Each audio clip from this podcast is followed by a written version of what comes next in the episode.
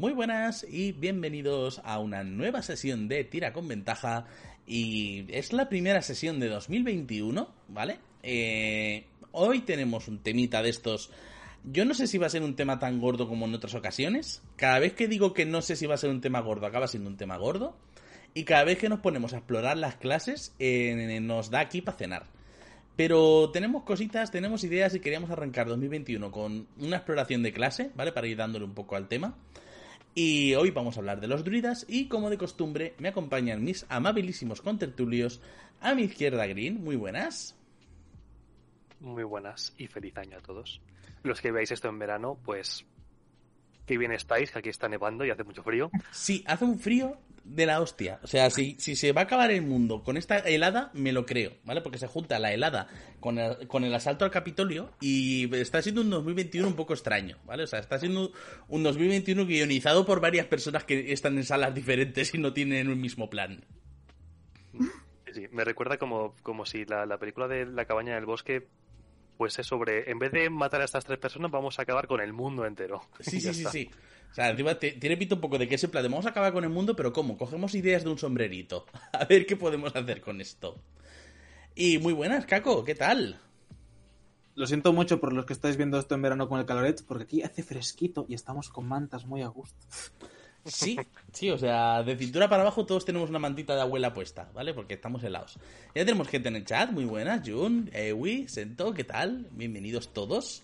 Y nada, chicos, eh, arrancamos con el druida. ¿Por dónde arrancamos? Eh, arrancamos como la anterior vez, con un claro y severo y contundente, pero ¿qué pollas es un druida?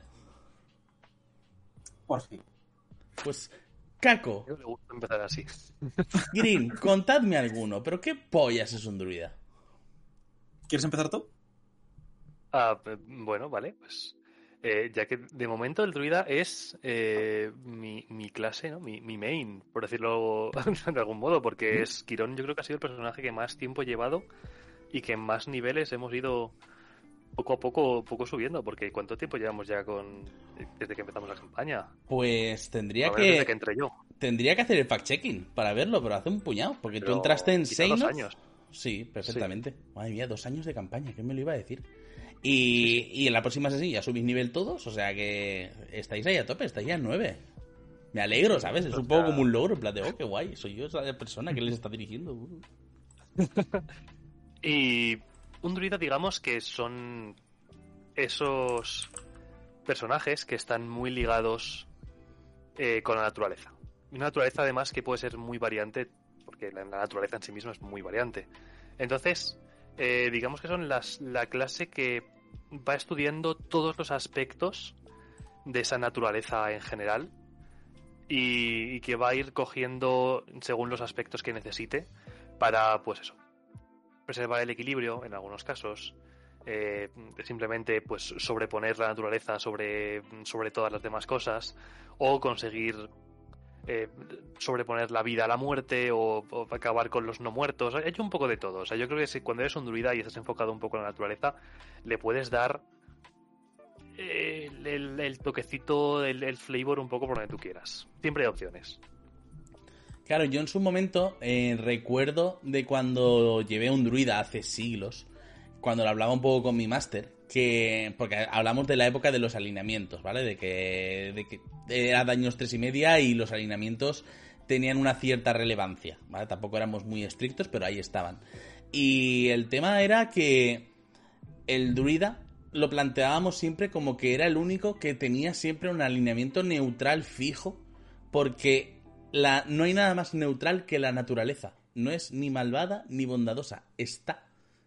Está. Y si Sí. te quiere joder, pues te joderá. De hecho, eso lo veremos más adelante con las subclases. Se nota mucho que la filosofía de diseño de cara a las últimas eh, clases que han sacado están muy centradas en el druida no es solo esta clase bondadosa que te viene a hablar de la maravilla que es sentarte en el bosque a ver eh, las olitas de un río en la playita fluvial mientras escuchas el canto de los pájaros. No, no, la naturaleza también es eh, terremotos, es un incendio forestal que cae por un rayo, es este especie de huracán que viene a llevarte a la casa y que adiós a tus ovejas. Es un poco este caos descontrolado que toma la entropía que es en sí el, el mundo natural y lo transforma con todo su potencial algo súper destructivo, pero que también puede dar vida y también puede ser algo muy beneficioso si se bien. Sí, yo creo que ahí el, el equilibrio que he comentado antes es un poco la piedra angular, que va a ser siempre equilibrio entre la vida y la muerte, entre el caos y el orden, entre la naturaleza y la civilización, entre, entre, entre lo caótico y lo legal. Es, yo creo que el druida está un poco en medio de, de, de todas esas contradicciones, intentando preservar eh, el equilibrio que supone la naturaleza, afuera ya del, del toque de, del hombre o de, de, la, de las personas, de las diferentes razas. La naturaleza es caótica, pero a la vez tiene un orden muy claro. Entonces juega mucho con, con esas dualidades.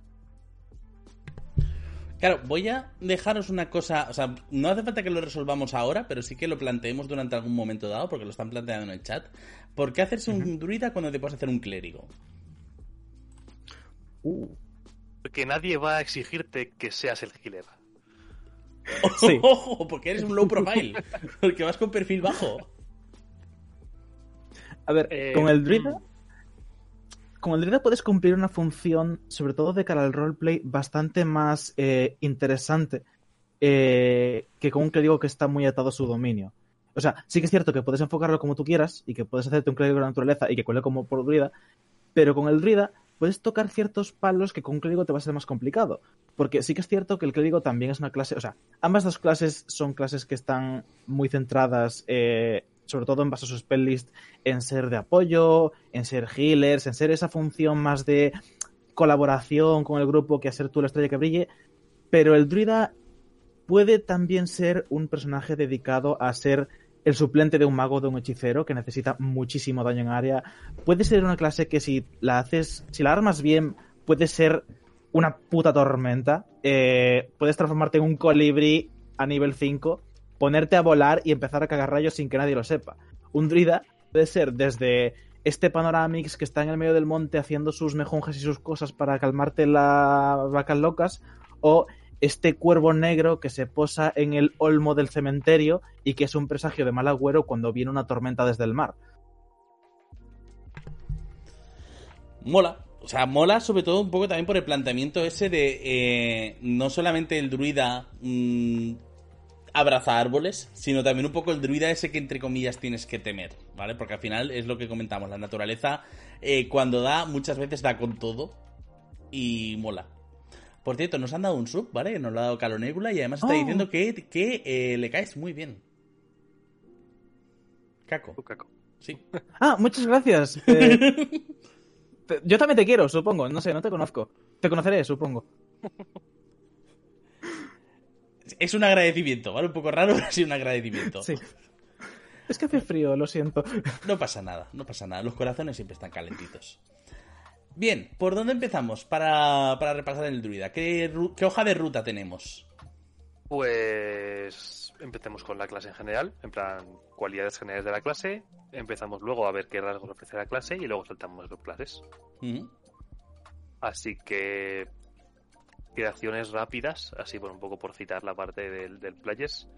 Eh, si estás haciendo un druida, eh, lo que siempre vas a intentar que esté lo más alto posible va a ser tu sabiduría. Porque va a ser la característica con la que vas a mover tus hechizos, porque al fin y al cabo el druida es un caster, no es un caster puro, es un caster de apoyo, de support, eh, es un caster es un caster muy versátil, vamos a dejarlo ahí, porque puede, como ha dicho Kako, suplir varias funciones. También dependiendo de qué subclase vayas a elegir, eh, se van a potenciar unas o se van a potenciar otras. Pero el tener una sabiduría alta eh, va a ser prácticamente necesario, porque va a influir en cuántos hechizos puedes aprenderte, va a, influir en cuál va a ser tu, eh, tu tirada de salvación, etcétera. Eh, por mí, yo diría que el segundo stat que deberías tener más alto debería ser la constitución.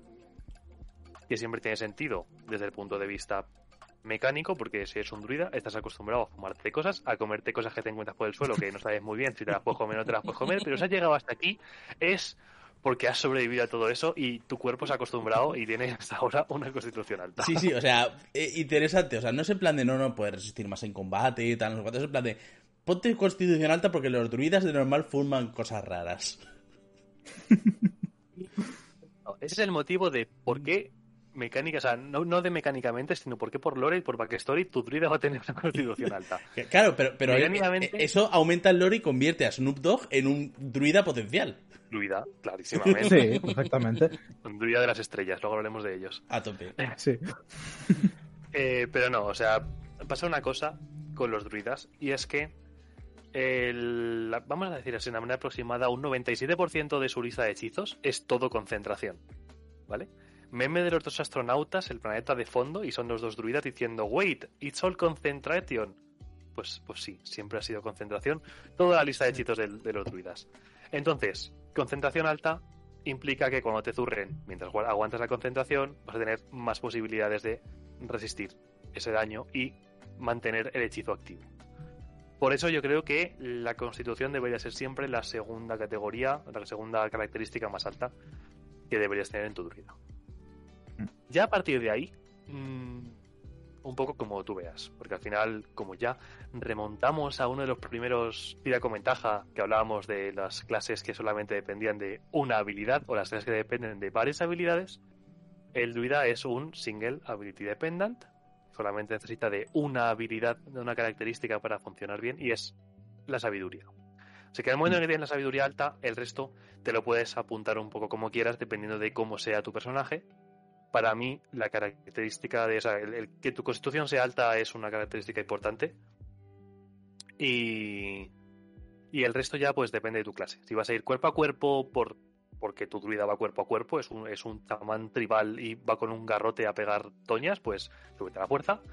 Si eres un druida grácil y o bien no quieres caerte en las trampas, pues súbete destreza. Si, y ya está, todos conocemos cómo cómo son el resto de, de características. Pero ahí depende mucho de tu druida. ¿Qué estás haciendo? ¿Cuál es tu personaje? Pues repártete el resto de características según lo que te lo que te cuadre más a tu personaje. Aquí como Y- apunte para la gente que está buscando optimizar al máximo y exprimir cada centavo de ese druida, si queréis min-maxear muchísimo, no hace falta que os subáis mucha destreza porque vais a poder hacer un hechizo. O sea, entre las armaduras que podéis usar que no son muy dadas a que os den mucha, mucha destreza y que vais a tener un hechizo que os va a poner la clase de armadura fija en 16 y que después transformáis en cosas, podéis subiros más fuerza que eh, destreza si lo preferís. Si queréis exprimir ese druida, que, que tampoco, que tampoco se va a echar en falta. Esa- pero exprimir single druida. O sea, luego ya si quieres Exprimir multi- single druida. Exacto, luego ya si quieres multiclasear, todo el campo es Castilla. Sí, y todo lo que quieras le puedes dar. Hmm. Y eso, eh, para empezar, está bien, porque luego al final, eh, como decíamos, subirte la, constitución te va a subir la vida. Eh, el druida, por ser un caster mixto, no es un caster puro, va con un D8, como, como todos los, los, los casters mixtos. Eh, entonces, cuanta más constitución, más puntos de vida vas a tener en tu ficha, y eso es importante para que el personaje no se muera. Y luego, cositas eh, curiosas. Eh, vas a tener ir de salvación de inteligencia y sabiduría. Vas a tener armas, básicamente las ligeras, así por, por decir un, un grupo, aunque son muy específicas con las que te dan competencia, que son más las más naturales, como pues, garrotes, eh, dardos, jabalinas, cosas más más burdas en cierto sentido, no tan, o sea, las marciales se quedan todas fuera, pero incluso algunas de las simples también se quedan fuera y eh, armaduras eh, y escudos, todo lo que quieras, pero lo que te ponen es esa pequeña pega de que no pueden estar hechos de metal. Así que creo que automáticamente quedan fuera todas las pesadas Sí. y mm, casi todas las medias. A Sí. no ser que, yo que sé, pues es- en campaña eh, consigas un. te hagas una coraza que esté hecha del caparazón de un insecto gigante, pero que ya. Eso es hablar con tu máster y decir, oye, mm, me están matando todo el rato porque tengo una CA muy baja. ¿Qué Esto es hacemos?". crafteable, ¿no? Sí. O sea, que ya te tengas que craftearte una armadura Sí. un poco de ese palo. Pero eso, Mm, eso sí, creo que viene pero- ya de herencia de daños tres y media, ¿eh? De no poder llevar nada que sea metálico en general. sea ni armas ni armaduras. Y si luego llegan unos señores enanos y te regalan unos brazaletes que te dan un más uno a la CA, pues hombre, no le vas a hacer el feo de decirles que no, pues así que te los quedas y te los pones. Mira, está diciendo que incluso de antes. O sea, sí, me suena que era una de esas cosas eh, típicas estándares de los druidas de que no pueden llevar nada de metal por ser un poco antinaturaleza, etcétera. He dicho tres y media porque Sí. es un poco a donde llega mi pensamiento, pero bueno, creo que Caco, tú no habías jugado da- Daños 2. a He jugado daños en Dungeons Daños. 1, pero en Dungeons 1 todavía no había druidas. En. Dungeons 2 la voy a testear dentro de no mucho, pero creo que todavía no me he puesto a leerme bien los manuales y tal. Sí que es cierto que sé que existe esa restricción de que no puedes llevar nada metálico, tanto en armadura como en armamento. Pero también es cierto que he leído por ahí en algún que otro subreddit donde hay un gente teorizando sobre un tipo de druida, que es el druida de la montaña o el druida de las rocas, digamos, que este druida más centrado en los metales en su forma más primaria, que es un druida que tiene un concepto muy interesante, que es que en vez de usar la forma animal para eh, transformarse, pues toca una piedra y se fabrica una armadura de, piedra. Pero ¿qué es eso? Piedra. No está pulida, no está pasada por metalurgia, no está pasada por tal. Es pura piedra, pura roca, puro metal, porque al fin y al cabo sigue siendo lo que es natural. Tiene sentido que le pongan esa restricción porque no quieren evitar la influencia de la civilización en tus cosas, porque tienes que ser primario, tienes que ser natural, tienes que ser tal. Pero si la madre naturaleza te da un pedrolo que está imantado y que tú te lo puedes poner para que no te tire una flecha, no le vas a hacer el feo a la madre naturaleza. Eso está muy feo. Efectivamente. Y, lleva- y más llevar una armadura de pedrolos que te convierte en algo parecido a un Pokémon. Y así como reflejo decir que yo me acuerdo de cuando empecé a jugar a Neverwinter Nights 1 online, eh, que nos montamos ahí una especie de gangsta clan de druidas exploradores que íbamos, a la gente que iba a talar a los árboles íbamos ahí en plan de ¿eso es para consumo propio o eso es para venderlo luego en, en el sitio? ¿Estás matando lobos? Sí, ¿te vas a hacer un abrigo con eso o es para venderlo luego? Es para venderlo luego, señor. Pues déjelo ahí, que si no se va, se va a volver usted con una pierna menos. O sea, así nos la gastábamos. Me parece, me parece muy bien, me parece una aproximación fantástica de los. Sí, sinceramente. sí, sí, sí, sí, sí. La, la naturaleza es neutral, yo no. Y vale, pues si queréis empezamos ya entramos en los rasgos de la clase. Eh, lo primero, sin demasiada importancia, mecánicamente al menos, eh, el druídico, ese idioma secreto de los druidas, que pues un poco pareció a esa jerga que aprenden los, los rogues para hablar entre ellos y dejarse mensajes, pues va muy por ese por esos derroteros. O sea, solamente alguien que conozca ese mensaje puede ver las... O sea, ese, ese idioma puede ver los mensajes que tú le dejes y, y en plan, están cifrados, con lo cual aunque los leas no puedes entenderlos. Funciona un poco igual que, que el, que el, el- que ese idioma que tienen los, los pícaros. Y vale, pues eso es un rasgo. El siguiente sería lanzamiento de conjuros. Eh, por así decir cosas, tampoco nos vamos a poner en cuántos trucos te sabes o tal.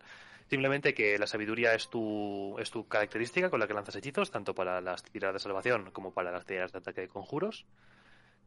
Mirad la tabla del druida para saber pues cuántos huecos de hechizo tenéis eh, preparados por, por, por nivel. Eh, al ser un caster eh, relativamente, o sea, al ser caster, por poder considerarse caster, va a llegar a los hechizos de nivel 9.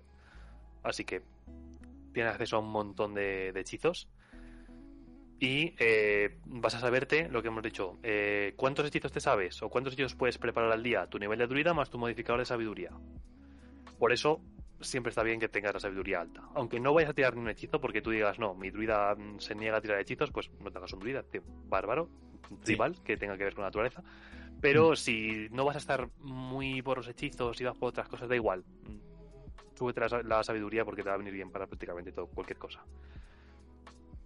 Y poco más. Decir que los druidas vienen con el lanzamiento ritual, así que es una cosa que la gente a veces lo pasa un poco por alto, pero si no tienes lanzamiento ritual como un rasgo de tu clase, eh, si un hechizo viene con la etiquetita de ritual, no significa que no lo puedas tirar, pero no puedes hacer un ritual para lanzar. Hacer un ritual tarda tus 10 minutos, por decir, en plan, 10 minutos más el tiempo de duración del hechizo, pero no gastas el, el hueco de hechizo. Pero has tirado tu, tu tiempo ahí, pues, pues poniendo tus velitas y, y tus inciensos y encendiéndolos y tal. Y. Y poco más, la verdad, pues simplemente. Eso es un ritual. Si no lo hemos dicho antes, pues ahora ya está dicho. Así que de aquí en adelante sabemos, contamos con que os lo sabéis. Esto va a examen. Exacto. Y eh, lo segundo es que también te ofrece el rasgo de que tienes un catalizador druídico. Es decir, puedes tener algo que esté relacionado con el trasfondo de tu personaje, algo que venga de sus círculos druídicos, de un poco de, de dónde ha conseguido sus poderes, que lo que te permite usar ese canalizador para tirar todos los hechizos que necesiten materiales, eh, componentes materiales, que no cuesten dinero, sin necesidad de eh, sacarlos de la bolsa y tenerlos en la mano y tener las dos manos libres para, para poder usar los componentes materiales y demás. Y con esto cerraríamos lo que es el spellcasting. Es decir, es importante, pero mm, si vas a llevar un spellcaster, te lo tienes que leer. Si has llevado spellcasters, sabes cómo funcionan. Te preparas tus hechizos. La lista de hechizos del druida, pues, como se ve venir, está muy relacionada con la naturaleza, con poderes elementales, con cosas de fuego, con cosas de, con, con- de, de truenos, de hielo, de, de controlar las plantas, de todo. Sí, pero aún, mí aún así es un spellcaster más sencillo de llevar. O parece más sencillo de llevar. Sí, es un spellcaster Sí. más sencillo de llevar porque lo primero es que tienes la habilidad de elegir dos hechizos cada mañana. Pero ahora Altasa, sí, bueno, ahora Altasa ha decidido que cualquier, prácticamente cualquier clase, incluso los Warlocks, pueden, pueden hacerlo. En plan, me levanto una mañana, ¿qué hechizos quiero llevar hoy? Pues tal. Pero si, nos si hacemos un pre-tasa, es una de esas clases que cada mañana puede decidir qué hechizos lleva preparados. Como por ejemplo el clérigo que también funciona de la misma manera que ya hemos explicado. Ujú. Entonces es más sencillo de llevar, yo creo también porque los hechizos no, o sea, no es una lista de hechizos tan grande como puede tener un mago, como puede tener un clérigo, y son más temáticos, o sea, están mucho más centrados en esa temática de la naturaleza, con lo cual simplemente sabiendo por dónde va tu druida, es decir, si tu druida es, lo que hablaremos más tarde, un druida de estos de, de los fuegos salvajes, del wildfire, ¿no? De los fuegos forestales, incendios forestales, eh, pues vas a tirar por hechizos que hagan daño de fuego, pues, pues bola de fuego, ese tipo de cosas que, que es más sencillo quizás para un caster novato el preparar tu lista de hechizos y marcar qué hechizos quieres llevar preparados en el día. A mí, por ejemplo, y esto ya es opinión muy personal, me falta en la lista de, de hechizos del druida hechizos de revivir. Porque creo que lo primero que tiene es un hechizo de nivel 5 que es eh, reencarnar, que ni siquiera es revivir, reencarnar. es reencarnar. Es decir, cojo tu alma y le hago un cuerpo nuevo para tu alma. Y va al azar. Es decir, tú puedes ser eh, un. Se te, se te ha muerto el, el, el Dragonborn guerrero, señor, y usas reencarnar, haces una figura de barro y metes su alma dentro. Y cuando el barro empieza a caerse porque se seca, lo que sale es una enana. Sí. Y- de hecho, y, y- y eso- tira pa'lante con, con lo que eso ha es una cosa. Eso es una cosa que arreglaron en el Tasha, que en el Tasha, aparte de cambiar un poco cómo funciona la, la esto, le añadieron hechizos nuevos al druida y uno de ellos es revivificar, gracias, porque era- había mucho meme al respecto de las parties que iban sin clérigo, porque el clérigo es el único que podía acceder a revivificar an- anteriormente. Entonces, si tenías un druida, sí, te sirve como healer, pero ¿y si, si te palma alguien? Pues nada, espérate hasta nivel 9 que le tienes reencarnar y a lo mejor eres un gnomo. Pero es que yo antes era un palaca que iba con un espadón y una armadura pesada y un tal, y ahora soy así, y es, pues... No te vale la armadura, amigo. Y no sé yo si eres capaz de levantar esa espada. Claro, eh, ¿te reencarnas en, en un personaje de, ni- de nivel 1 o por lo menos mantienes nivel? No, no, no, No, eh, mantiene el nivel. Tienes todo menos la raza y el sexo, que van aleatorios. Eso tienes que tirarlo en una la- tabla, te lo la ponen el hechizo. ¿La clase sí que la mantienes? Sí. Sí. Y, y los stats también. Vale, O sea, ca- cambias por fuera, no cambias por dentro. vale. Claro, vale, lo que pasa es que ahora con el Tasha, los stats raciales también se distribuyen como a ti te apetezca. Pero esto en su momento también venía derivado a, vale, pues antes tenías una carisma flojilla, porque has hecho el personaje por tiradas y te ha salido un poco tal, ¿no? Eh, te has ido una carisma flojilla, ahora te vas a reencarnar en otra raza que no tiene carisma, con lo cual tienes carisma, pero eras un Warlock. ¿Qué tal ahora con tu patrón? Claro, no, eh, es- es- era un hechizo bastante Es, es que me lo imaginaba en plan de morirse y eh, llegamos a la gran. Y Vale, voy a tocar varios botones, a ver qué to- a ver qué sale. A ver qué sale. Un poco sí. Voy a, voy a, de hecho, de hecho voy a mirar, es que la tabla es muy divertida. O sea, es, es, es maravillosa. Es que claro, es que tienes que ir a nivel 9 y desbloquear los hechizos de nivel 5 para acceder a, a un hechizo de, de- de revivir. Pues mira, dice, la tiras un de 100. Y entre lo que te puede salir tienes eh, eh, Dragonborns, tienes enanos, tienes elfos, gnomos, semielfos, semiorcos, halflings, humanos y tieflings. O sea, solamente coge lo que son las razas comunes. Pero digamos que los porcentajes están adecuados a los porcentajes de las ciudades, imagino, de, de, de Faerun. Porque, por ejemplo, de ser un tiefling tienes del 97 al 100, es decir, un Uf. 3%. Pero el humano va del 77 al 96, es decir, pues eh, casi un 20% de posibilidades de que te salga un humano. Así que la lotería, ¿no? La lotería genética, pero en estado puro, en plan, a ver qué Claro, sale. claro. Y, y porque eso está con las razas del básico. Imagínate que quieres meter el bolo. Claro. O sea, cambias porcentaje, metes el bolo y es en plan de, pues yo antes era un... Y ahora soy otro... mm, No sé muy bien explicar esto. It's very Sí, sí. difficult todo esto. De hecho, no, a mí me pasó... el bolo sería una locura. Sí. A mí me pasó, por ejemplo, que en la parte que estaba llevando en mesa hasta que llegó el COVID y atacó, eh, no tenían clérigo, tenían druida. Entonces, eh, como las razas que tenía yo están mezcladas, las de Boldor, las de Day de estándar y un par las de Bolo que todavía no las tenía, tuve que rehacer esta tabla de hechizos pensando en, vale, no tiene nadie que resucite. Tengo que preparar esto para nivel 9. Entonces, tengo por ahí un documento de texto con porcentajes alterados porque no hay tantos humanos en el mundo como elfos y cosas por el estilo. Recomiendo a los masters editar este hechizo si tenéis un druida en vuestra party y no jugáis con el Tasha.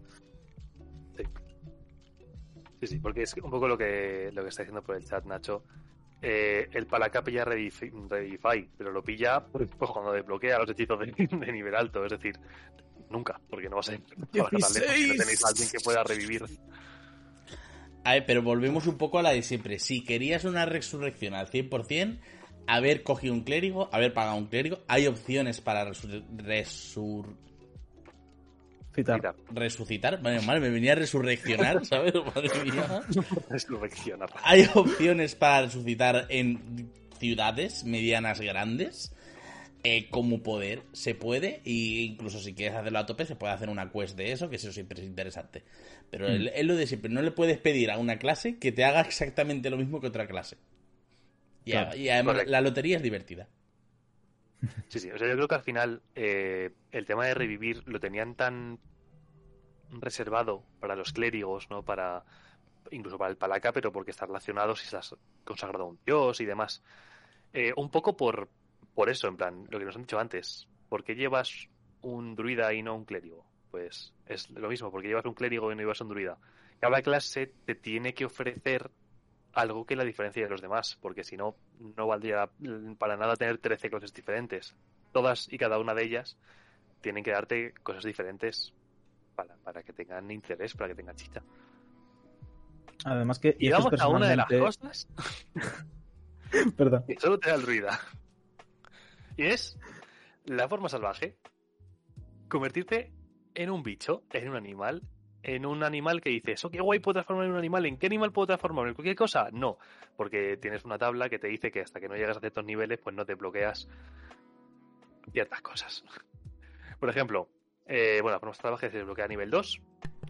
Tienes un número de rasgos salvajes, creo que dos veces al día, que se recupera en descanso corto y largo, o sea que es poco, pero se recupera en descanso corto, con lo cual no está tan mal.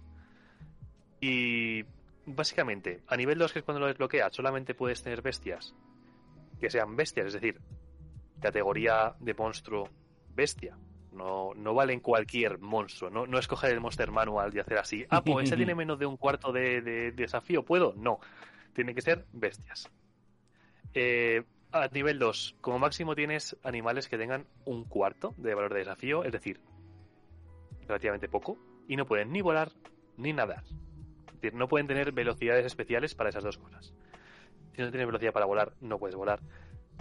Pero si tienes velocidad para nadar, significa que no gastas la mitad de tu movimiento, sino que tienes una velocidad específica cuando estás en el agua. Mm. A nivel 4, tu valor de desafío máximo aumenta a un medio y puedes tener velocidad nadando. Es decir, puedes ser un cocodrilo, porque el cocodrilo tiene velocidad nadando. Y hasta que no llegas a nivel 8, que es el máximo, tienes valor de desafío máximo 1, que sinceramente, a nivel 8, un monstruo de valor de desafío 1 tampoco hace gran cosa, Flojito. por lo menos en combate, Sí. y eh, no tienes limitaciones. Puedes volar, puedes nadar, puedes bucear, puedes escalar, puedes hacer lo que te dé la gana. Es decir, puedes ser un águila, perfectamente. Yo solo digo que por cómo está escrito, el mordisco de un lobo puede tumbar un tarrasque. Porque no tiene límite en la categoría de tamaño a la que implica tumbar. Eso es como el Final Fantasy es en el que puedes hacer un suplex a un tren. o sea. Sí, sí, sí, sí, sí, sí. De todas formas, al final, aunque no sea tanto a nivel de combate, perdona, aunque no sea tanto a nivel de combate, Eh, creo que es más interesante sobre todo las aplicaciones a nivel mecánico o la posibilidad de que el druida de repente se convierta en mortadelo y pueda llevar distintos disfraces en cada momento según la necesidad. Hmm. O sea, al final eh, sí que es cierto que, bueno, de hecho, o sea, puedes mantener la forma de bestia tantas horas como la mitad de tu nivel de druida, pero raro va a ser que tengas que permanecer tanto tiempo en tu forma animal. Y además, si sales de esa forma, no puedes volver a entrar. Es decir, para volver a entrar, aunque estés dentro de esa duración, tienes que volver a gastar un, uso de la forma de la forma salvaje. Entonces, yo, por mejorarlo un poquito, eh, pondría eso. Es decir, si estás en tu duración de la forma salvaje, puedes cambiar tu forma X veces. Pero tal cual está escrito, no podrías. Si coges una forma animal y sales de esa forma animal, tendrías que gastar la forma salvaje, tendrías que gastar otro uso de la forma salvaje para transformarte en otra cosa o incluso para volver a transformarte a la misma cosa. Entonces,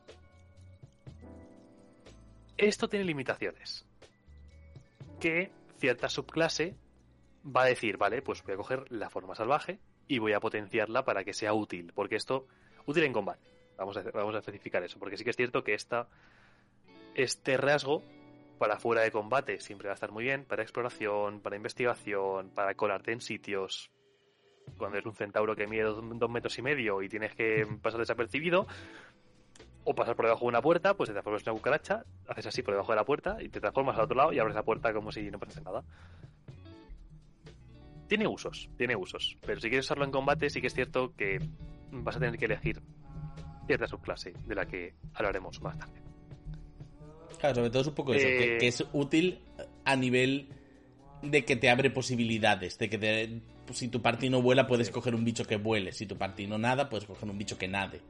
Y eso, con un buen DM que te sabe plantear escenarios con distintas alternativas, siempre es útil. De hecho, me viene un poco a la mente uno de los escenarios del Dishonor, donde puedes entrar por varios sitios a un edificio, y uno de los sitios es poseer un pescado y meterte por las cañerías. Y eso es interesante. Sí. Además de que a nivel narrativo hay un dato interesante que, de hecho, no sé si lo comenta el Players, pero creo que sí el Xanatar, que es que si tú eres un druida que está muy acostumbrado a usar la forma salvaje bastante a menudo, algo que te puede interesar para darle sabor a tu personaje es que tengas un rasgo, ¿vale? Un rasgo físico de tu forma humanoide, digamos, que se va pasando a tus formas salvajes. Véase, lo mítico de que tengo cuernecillos y hierba por la cabeza está muy visto. Tengo el druida de mi party que él tiene unas cejas así, él tiene unas cejas así. Y su mentor también tiene unas cejas así. Entonces, cuando se transforma en forma de lechuza, tiene unas cejas así. Cuando se transforma en T-Rex, tiene unas cejas así. Son ciertas cosas que va pasando según va pillando rasgo de personaje. Entonces, según va pillando fotos salvajes. Entonces, puede pasar el caso donde tú busques una forma que sea eh, muy poco llamativa, rollo de transformas una lavartija para meterte en medio de un compendio de una sociedad secreta o lo que sea porque quieres espiar o puedes buscar algo que sea una forma que sea ciertamente reconocida por si tienes que entrar y salir de un sitio que tu party sepa, vale, este lagarto es el nuestro. Porque tiene esta mancha en la espalda. Claro, es un poco lo que están diciendo por ahí, que el día que se separa el grupo y está transformado normalmente suele acabar en la cazuela. Eh, claro. Aparte de eso, eh, están comentando Bárbaro Druida.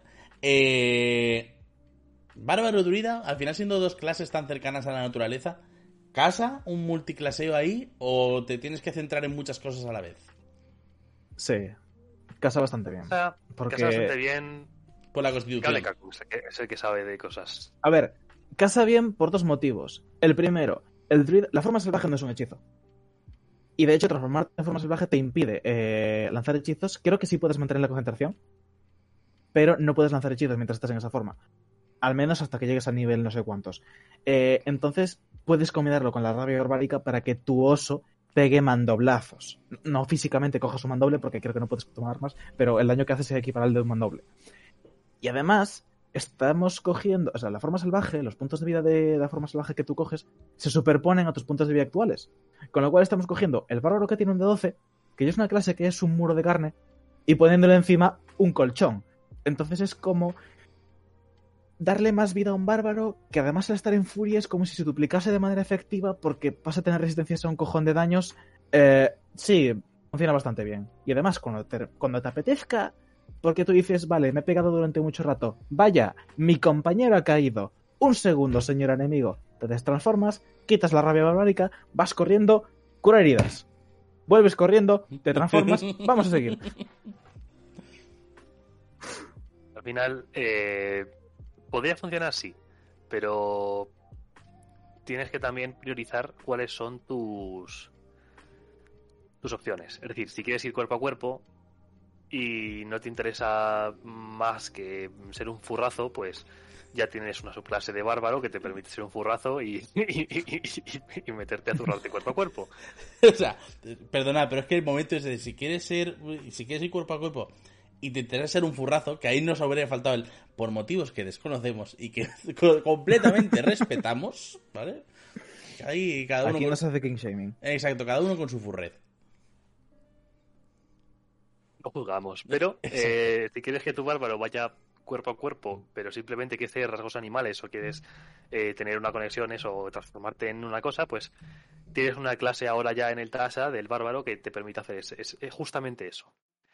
Si quieres un bárbaro que tenga una capacidad de lanzar hechizos porque le interesa en ciertos momentos y demás, porque tienes una conexión con la naturaleza muy fuerte y eh, puede estar perfectamente eh, justificado por, por Lore o por, por el personaje, hazlo. Eh, te va a venir bien. O sea, si tienes que tener planteado que tienes que tener una sabiduría relativamente alta, una constitución relativamente alta y probablemente una fuerza relativamente alta si vas a querer ser un bárbaro. Entonces, si te han salido buenas tiradas o si tu recolocación de puntos ha sido en esas tres características, pues probablemente puedas sin, sin mayor problema. Pero eh, a todo lo que vamos, si multiclaseas, vas a ser peor en esos dos campos individuales, pero vas a estar en un punto intermedio por encima del resto. Pero funciona. Dejemos lo que funciona. Sí, funciona. Vale. Eh, nivel 2. Aparte de la forma salvaje, lo que obtienes es el círculo druídico, es decir, tu subclase. Es una de esas clases raras que, tiene la elección de subclase a nivel 2, porque todas la tienen al 3, la inmensa mayoría la tienen al 3. Eh, hay un par que es necesario que la tengan al 1, por cosas como el clérigo, por ejemplo. Pero este señor la tiene al 2. ¿Por qué? Pues no sé. Pues porque se les quedaría un poco vacía la tabla al druida y dijeron, pues a nivel 2 que le ponemos, pues no sé. Pues métele ya la subclase y ya vamos viendo. Pues un poco eso. Eh, luego hablaremos de las subclases. Tampoco nos vamos a, meter mucho ahora. Y luego ya, fuera lo que es, o sea, lo que es eh, la base del druida, lo que es la clase, nos tenemos que ir a nivel 18 para volver a encontrar algo que afecte a la clase. Es decir, lo que es la clase en sí misma, tenemos que pasar del 2 al 18. O sea, del 2 al 18 es el mismo camino siempre. Digamos que no vas a tener ningún rasgo que te venga de clase. Vas a tener rasgos de subclase al 6, al 10 y al 14. Y luego creo que ya está, de hecho.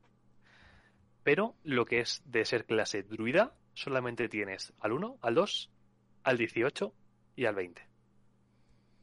Es decir, paciencia. Camino, camino para andar.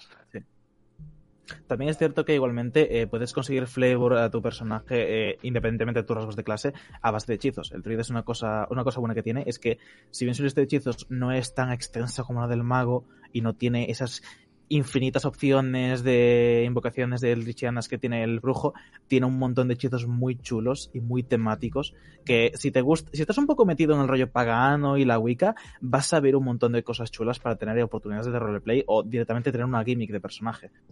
Por ejemplo, eh, un hechizo que pillas a nivel creo que es 5, que es clarividencia, eh, que es que puedes... No, clarividencia no no me acuerdo del nombre exactamente, pero básicamente tú coges unos huesos, los tiras y las, los espíritus te dan unos, eh, unos presagios, si son buenos, eh, eh, malos, haces unas tiradas como el DM. Eso te iba a decir, esa, esa la tuvimos anoche. Esto quizá llegue, efectivamente. Sí, pues ese, hechizo, por ejemplo. Es, divinación, ¿no? divination. Es hablar con tus dioses o con tus espíritus de la naturaleza. Claro. ese rollito de tengo una esterilla y un saquito de huesos de animales, los tiro y voy leyendo los pozos, es algo muy, muy chamánico, algo muy ritualista, muy animista, que es, es maravilloso para un druida. Cuesta 25 piezas de oro. Exacto.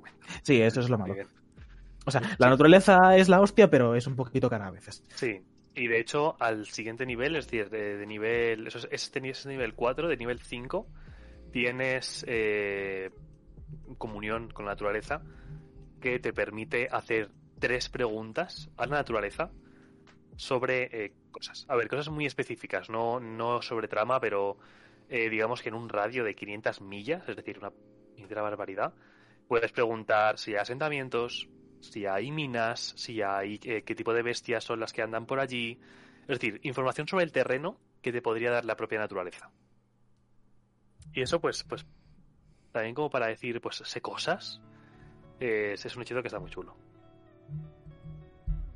Pero bueno, lo que hemos hablado, lo que dice Kako al final es un caster, con lo cual, según vayas subiendo de nivel, aunque no tengas rasgos adicionales, vas a ir desbloqueando hechizos de mayor nivel.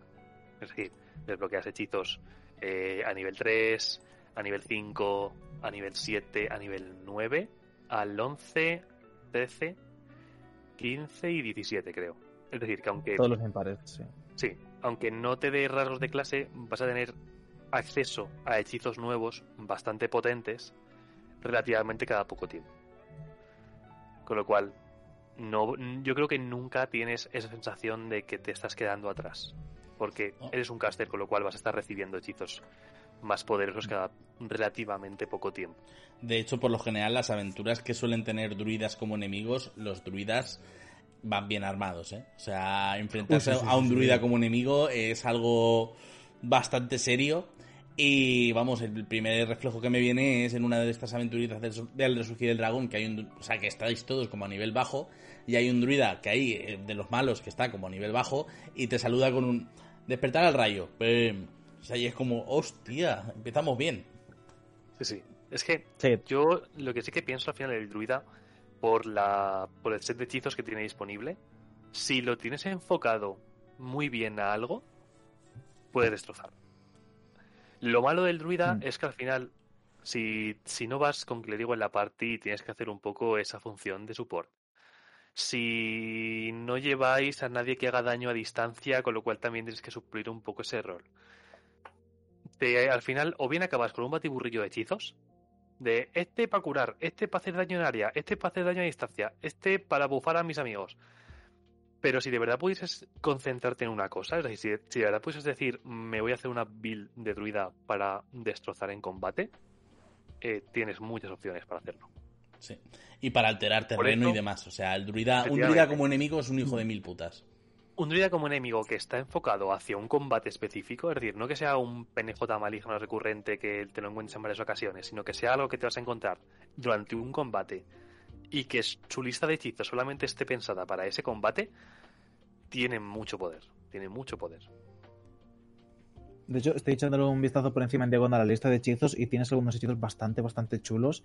Eh, rollo, así un poco por mencionar los interesantes, de cara a molde al campo de combate.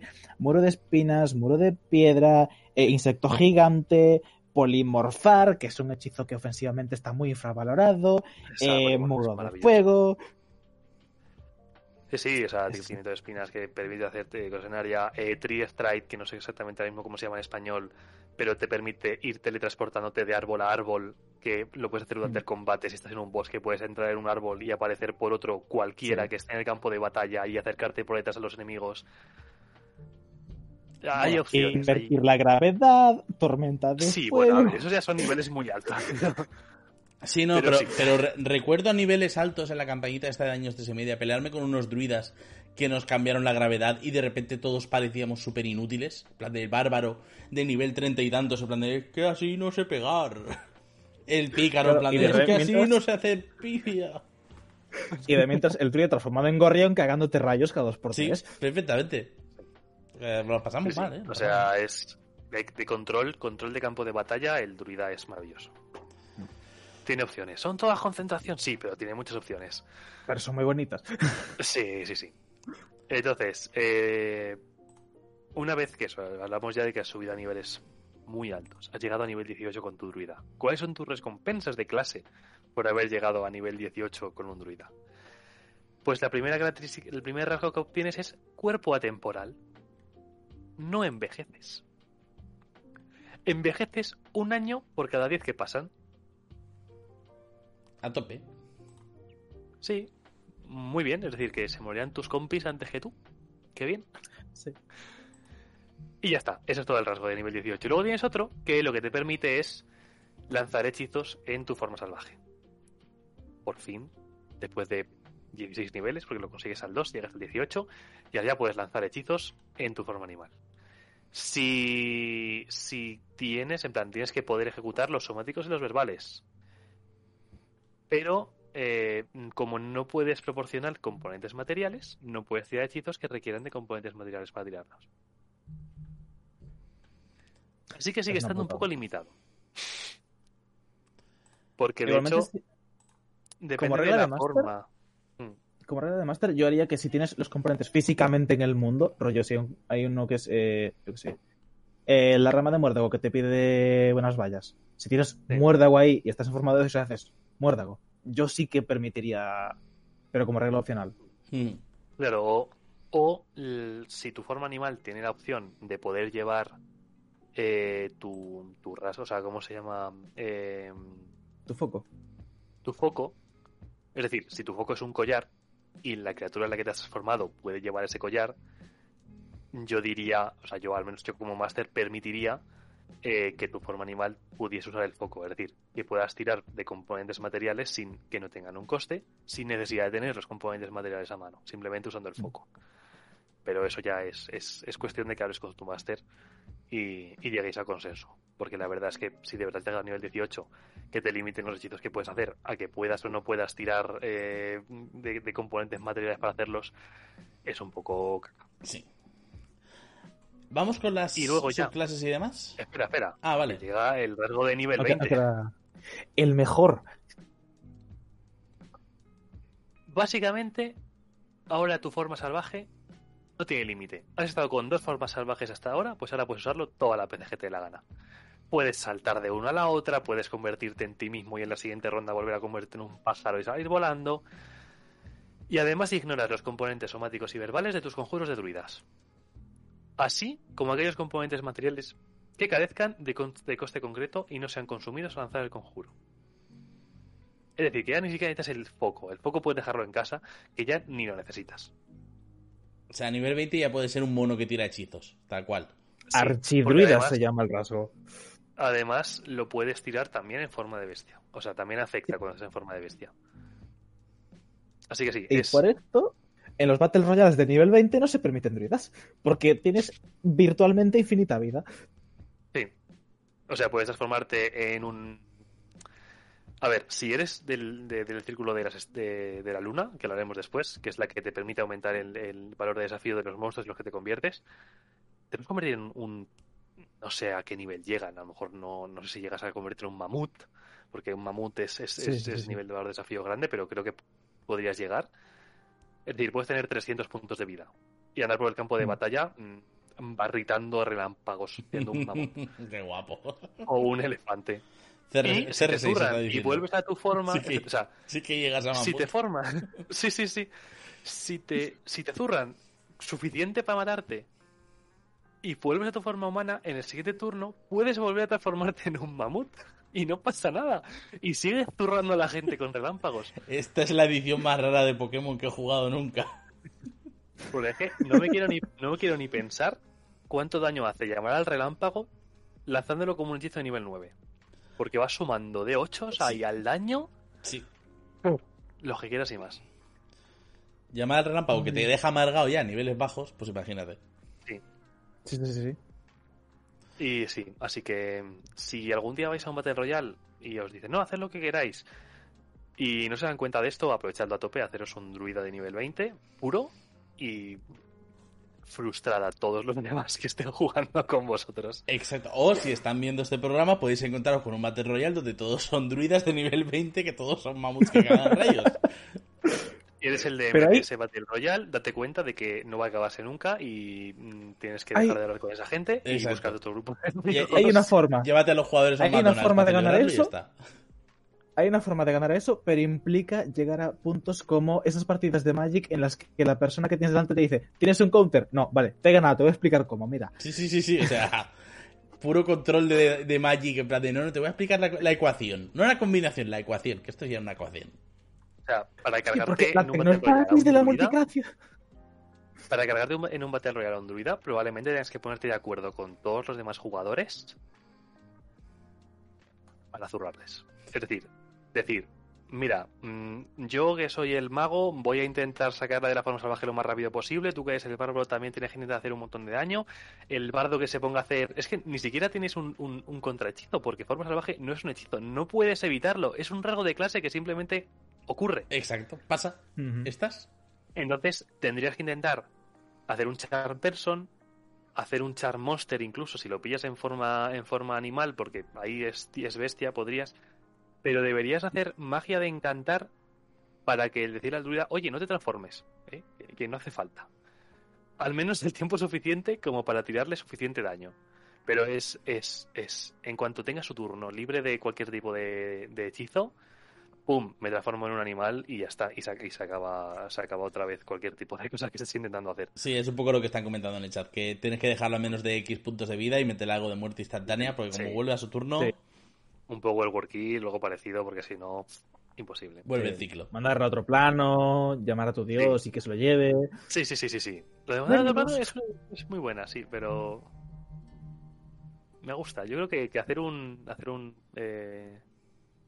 Banishment lo tienes al nivel 4, a nivel 4, perdón. A hechizo nivel 4 lo tienes al de nivel 7. 4. Sí, l- pero uf, ¿a qué Pero va? tiene ¿A que pasar, ¿A qué, a sabiduría sea- va? ¿A qué sabiduría va, va Banishment? Eh, no sé. Si El va, caso- si va sabiduría, Lo, si lo sabiduría miramos, lo miramos luego si eso. Sí, Vamos sí, con sí. las subclases. Sí. Sí. Bueno, es carisma, es carisma, todo bien. Vale. Eh, pues sí. Círculos druídicos, que es como se llama las subclases para el druida. Vamos a ir un poco por orden de publicación, porque sí que es cierto que llegados a cierto punto hay un cambio en la mentalidad de los señores de Wisconsin respecto a cómo hacer las subclases de los de los druidas. Pero, Y menos mal. Sí, y menos mal. Ahora explicaremos por qué. Eh, Círculo de la Tierra. Círculo de la Tierra que en realidad eh, son un montón de círculos. Porque cuando tú eliges el Círculo de la Tierra, tienes que elegir además de qué tierra estás perteneciendo. Si vas de los bosques, de los claros, del Ártico, del desierto, del Underdark. Y dependiendo de qué tierra elijas, vas a tener eh, la lista de hechizos ampliada va a ser diferente dependiendo de, qué de qué de qué círculo, ¿no? En plan, a qué tipo de tierras estés perteneciendo. Y y eso o sea, te va a dar bastantes hechizos, o sea, te va a dar hechizos de nivel, de nivel 1, 2, 3 y 4, que vas a tener siempre preparados, que no está nada mal. Y para mí el círculo de la Tierra es, si quieres que tu druida sea un caster, o acercarlo más a ser un caster más puro, o por lo menos ser un caster que tenga más eh, versatilidad como caster, el círculo de la Tierra es tu círculo, porque al final eh, Mm. te da un truco adicional, te permite recuperar tu energía mágica simplemente con un descanso corto, te, en plan, recuperas parte de los de los huecos que hayas usado, eh, te amplía es un poco como el rasgo que tiene el no mago sabes. Sí. Y luego ya sí que es cierto que tienes otras, como por ejemplo eh, que cuando estás en el terreno al que pertenece tu círculo, no se considera terreno difícil. Es decir, por mucho que estés andando por nieve alta, si tú eres del círculo polar, eh, ya está, no pasa nada. En plan, tu, tu terreno es el Ártico. No, no te va a importar la nieve y para ti no va a ser terreno difícil. Y, eh, bueno, en plan, te ayuda un poco con, con, la, con lo que es la tierra y la naturaleza a poder pasar entre ellas sin que te cueste más movimiento. Eh, te- luego te haces inmune a veneno y enfermedad y no puedes ser asustado ni hechizado por elementales o feéricos, es decir, que como que te aumentas tu conexión con la naturaleza en ese, en ese sentido. Y ya al nivel 14, cuando una bestia o una criatura del tipo planta te ataque, tiene que hacer una tira de salvación de sabiduría, con la misma dificultad de la que tú tiras los hechizos, que si falla, no te puede dar a ti. En plan, si falla la tirada, tienes que decir, a ti no te puedo zurrar, tengo que zurrar a otra persona. y si no tiene otra persona con la que zurrar, no puede, lo pierde, pierde el ataque. Se dedica a pisar el suelo, enfadado, en plan, me cago en... Sí, Básicamente es como si tuviese santuario permanentemente echado. Hmm. Eso tiene que ser una bestia o una planta. Entonces es un santuario, pero tirito. Claro. Y eh, eso es lo que hemos dicho. Yo creo que con este círculo lo que te acercas más es un caster. Te acercas más a poder recuperar tus hechizos en un descanso corto. Tienes más hechizos todavía preparados de, de- de manera normal. Y hay algunos que están muy bien. O sea, eh, por ejemplo, así a simple vista que estoy mirando. Si te haces del desierto, tienes contorno borroso. Uno de los primeros que tienes siempre preparado. Que, que para ir, si vas a ir cuerpo a cuerpo, es súper útil. Aunque, bueno, eres un caster medio puro, no vas a ir cuerpo a cuerpo. Pero si te ves la situación en la que te van a zurrar, cuerpo brumoso, van todos con desventaja a atacarte y te has quitado muchas cosas de en medio. Hmm. Mm. Eh, tienes opciones de acelerar, en plan el druida de la pradera que tiene haste de manera siempre preparada. Y algunos de esos hechizos que no están incluidos en la lista de hechizos del clérigo, o sea, del clérigo del druida. Que son hechizos que pueden ser de clérigo o hechizos eh, puramente de mago, que se pueden alejar un poco de esa temática natural de los hechizos del druida para ofrecerte otras cosas. Con lo cual, hay un ranking, es decir, hay algunas sub subclases, ¿no? En plan, algunos de estos círculos de la Tierra son mejores de otros por los hechizos que te, que te ofrecen, pero al final yo pienso que vas a elegir el círculo según el backstory de tu personaje.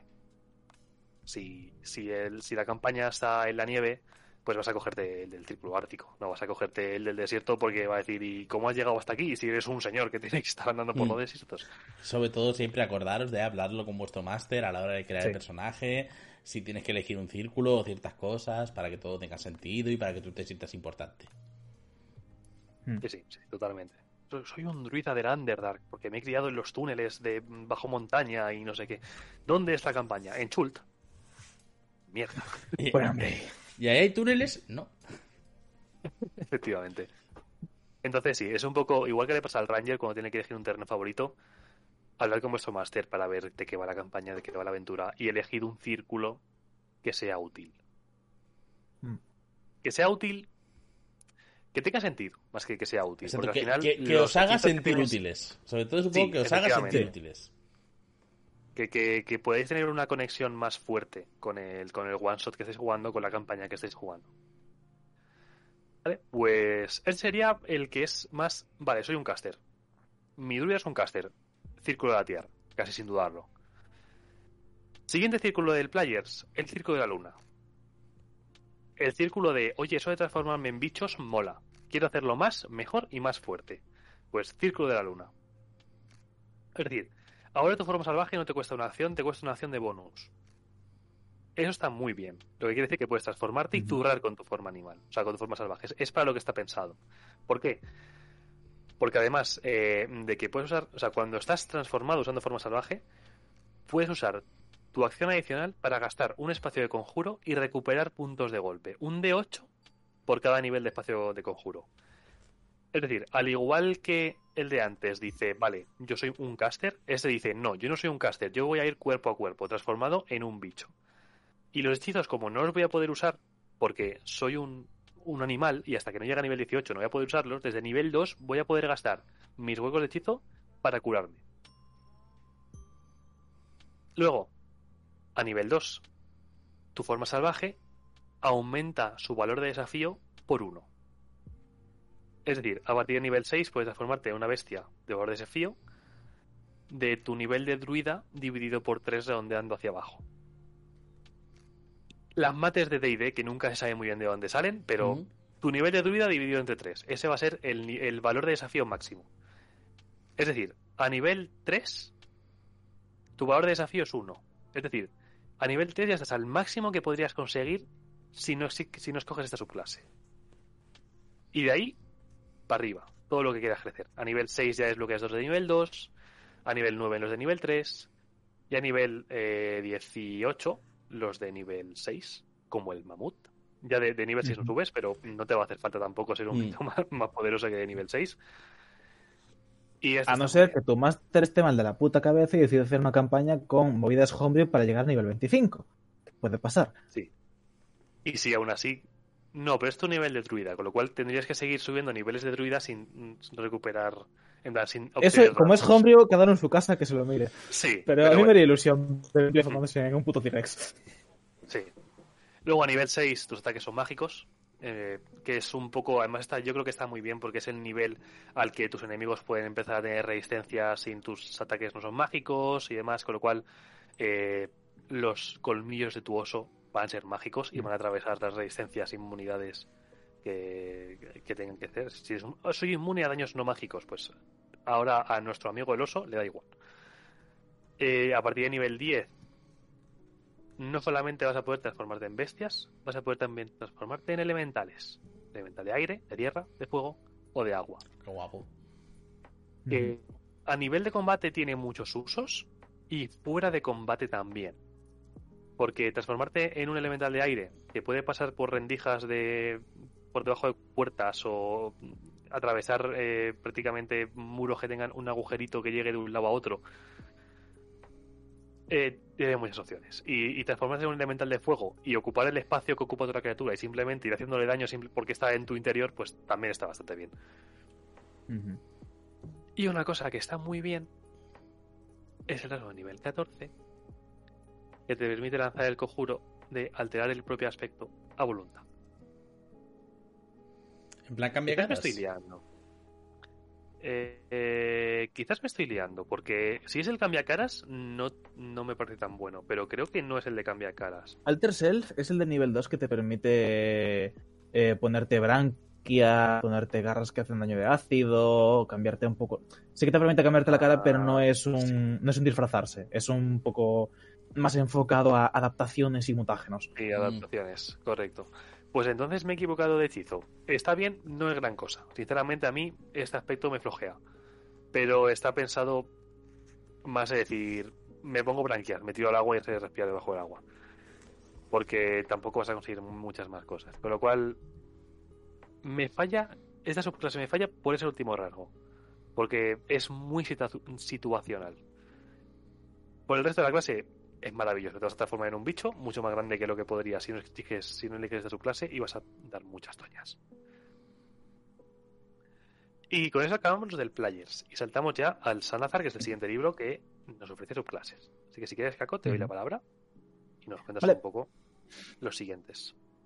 Bien. Eh, pues en el Sanatar ya se empieza a notar que Wizards y el señor de Wisconsin han dicho, vale, el druida estándar está bastante bien, pero se nota que más allá de los usos de utilidad, eh, la forma salvaje como que tampoco hace gran cosa. No, no puedes hacer estas virguerías que puede hacer el druida de la luna y hacer que cualquiera pueda usarla sería un poco tal. ¿Qué podemos hacer? Podemos darle usos alternativos. Entonces, uno de los druidas más interesantes que hay es el druida del rebaño que es un druida que está enfocado a invocar un montón de bichos, eh, tener un mini ejército, ser tu propio maestro Pokémon y gastar tus usos de forma salvaje, no para transformarte tú, sino para invocar a un, pequeño tótem. Los rasgos que tiene esta clase son, eh, a nivel 2, puedes empezar a hablar eh, con bestias y feéricos, aprendes silvano y puedes comunicarte un poco como hacen los virus, eh, expresando ciertos sentimientos y ciertas emociones.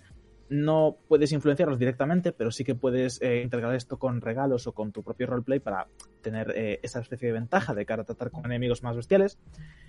A nivel 2 también tienes el tótem espiritual, que tienes tres opciones. El tótem del oso da puntos de vida en área. El tótem del halcón te da eh, ventaja en las tiradas de percepción y te da como reacción poder eh, darle ventaja a un aliado que haya fallado una tirada de ataque. Y el tótem del unicornio es muy divertido si lo combinas con un par de nivelitos de, de clérigo de la vida o con cualquier cosa que cure, porque te permite que tus curas ahora sean en área. Cuando curas a cualquier criatura que esté dentro del área del unicornio, todas las demás criaturas también se curan. Un porcentaje, no se curan todo el hechizo, pero básicamente estás potenciando muchísimo esta faceta de eh, el druida soporte, el healer del grupo, el vaya, estamos muertos. Viento blanco para todos. O sea, A nivel 6, Mola porque es un poco Girón, eh, eh, no, el ha hecho esto.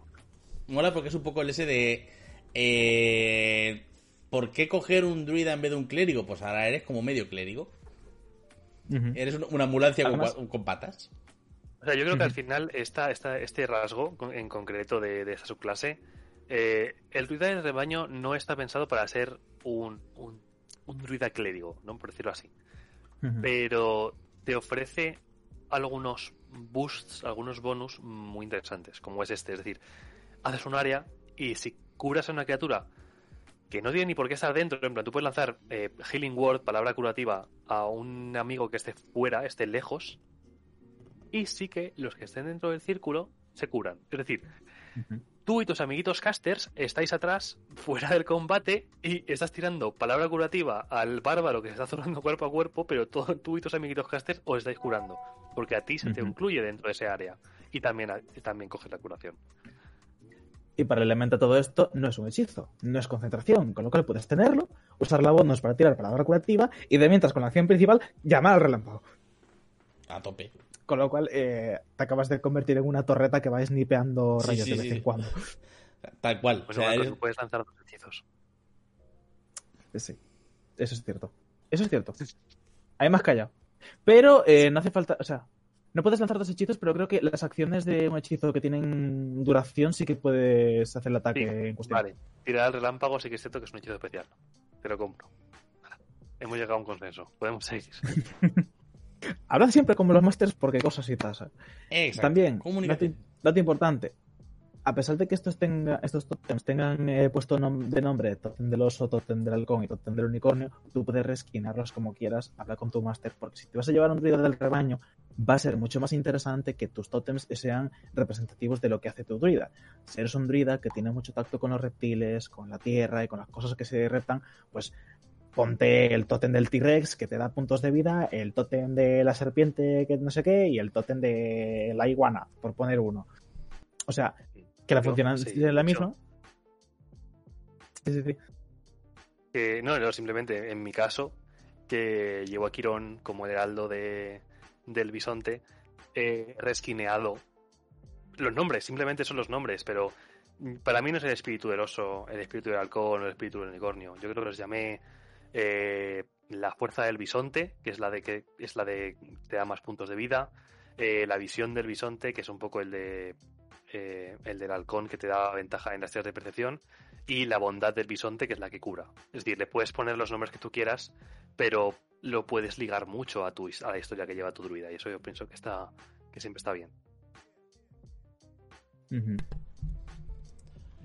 Después, a niveles más altos tienes eh, rasgos que te permiten potenciar las criaturas que invocas. Porque con el druida, uno de los hechizos, eh, bueno, unos cuantos bastantes de los hechizos que vas a pillarte son hechizos que invocan feéricos o seres de los bosques o bestias o cosas por el estilo. Entonces, si quieres enfocarte a ser un maestro Pokémon, tienes a nivel 6 Invocador Poderoso que te permite que las criaturas que invocan tengan más puntos de vida y que sus armas ahora cuenten como mágicas. Si invocas 15 osos, dos ratas y tres ardillas, esas ardillas ahora hacen daño mágico cuando muerdan a alguien. A nivel 10, eh, Espíritu Guardián. una, ardilla que CR tiene. Una ardilla no existe Sí. en el manual. Creo. Tienes que, tienes que inventarte como máster. Esto sí que es cierto. Eh, vais a encontraros jugando como druidas que vais a querer monstruos que no tienen stat block. Pasa mucho, pasa con mucha frecuencia. Hablad con el máster, llegad a un consenso. Porque hay un montón de bichos muy chulos que no existen. Pero tenemos la piraña, por ejemplo, pero no tenemos el gato doméstico. Tenemos el gato estándar, pero yo qué sé, hay un montón de bichos que faltan, porque al fin y al cabo no podían poner a todo un bestiario dedicado solo a, a bichos monos, pero sí, de estándar casi todos los bichos que son en plan ratas, ardillas y roedores pequeñitos son CR0 y se copian de la rata. Sí, no, justo te iba a decir eso, que la ardilla puede ser una rata que trepe. O sea, que al final es un poco... Hmm. Están diciendo en el chat que CR30, o sea, puede ser una ardilla muy poderosa. Recordad eh, los Monty Python y ese conejo... Ese conejo apocalíptico. Y También están comentando por ahí que eh, el druida del rebaño tiene... O sea, mi, mi druida del rebaño viene de la sabana y, y el del oso es un elefante. Que es un poco lo que comentábamos, que te da la posibilidad de no centrarte únicamente en las plantillas del libro, sino hacerlo un poco más versátil y un poco más a tu aire. Y si quieres hacer una aventura más, mm, quizá a lo mejor más chultana, en el sentido de que puedas meter cosas de la sabana, de la jungla, animales específicos de ahí, mm, te da esa variedad, te da esa posibilidad. Vale. Next. Eh, a nivel más alto, eh, pillas a nivel 10 Espíritu Guardián, que básicamente cuando los bichos que tú invoques acaban su turno dentro de tu área de tu área de efecto del tótem, eh, consiguen puntos de vida igual a la mitad de tu nivel de druida, con lo cual se van curando si están eh, recibiendo mucho daño en el combate y están siendo armados. Y después a nivel 14 pillas una habilidad que está muy, muy, muy interesante, que es las invocaciones leales, que básicamente te permite que cuando caes a cero puntos de vida o estás incapacitado contra tu voluntad, por un hechizo de encantamiento o algo por el estilo, eh, recibes automáticamente los beneficios de haber conjurado elementales, conjurado animales a nivel 9. Invocas una serie de bestias, cuatro bestias de rating 2 o menor, y básicamente te hacen de salvaguarda hasta que tú puedas volver a estar consciente. Oh, qué guay. Que básicamente esta es la típica escena de En busca del Valle Encantado, donde los triceratops hacen una barricada y es como, por aquí no pasas. Qué guay. O sea, está súper Sí. Chulo. Es en plan, te zurran, caes inconsciente y según estás cayendo inconsciente, se activa automáticamente conjurar animales a nivel 9. Hala, cuatro bestias de nivel 2, que las bestias de nivel 2 ya hay que tenerlas en cuenta, y más si van en grupo.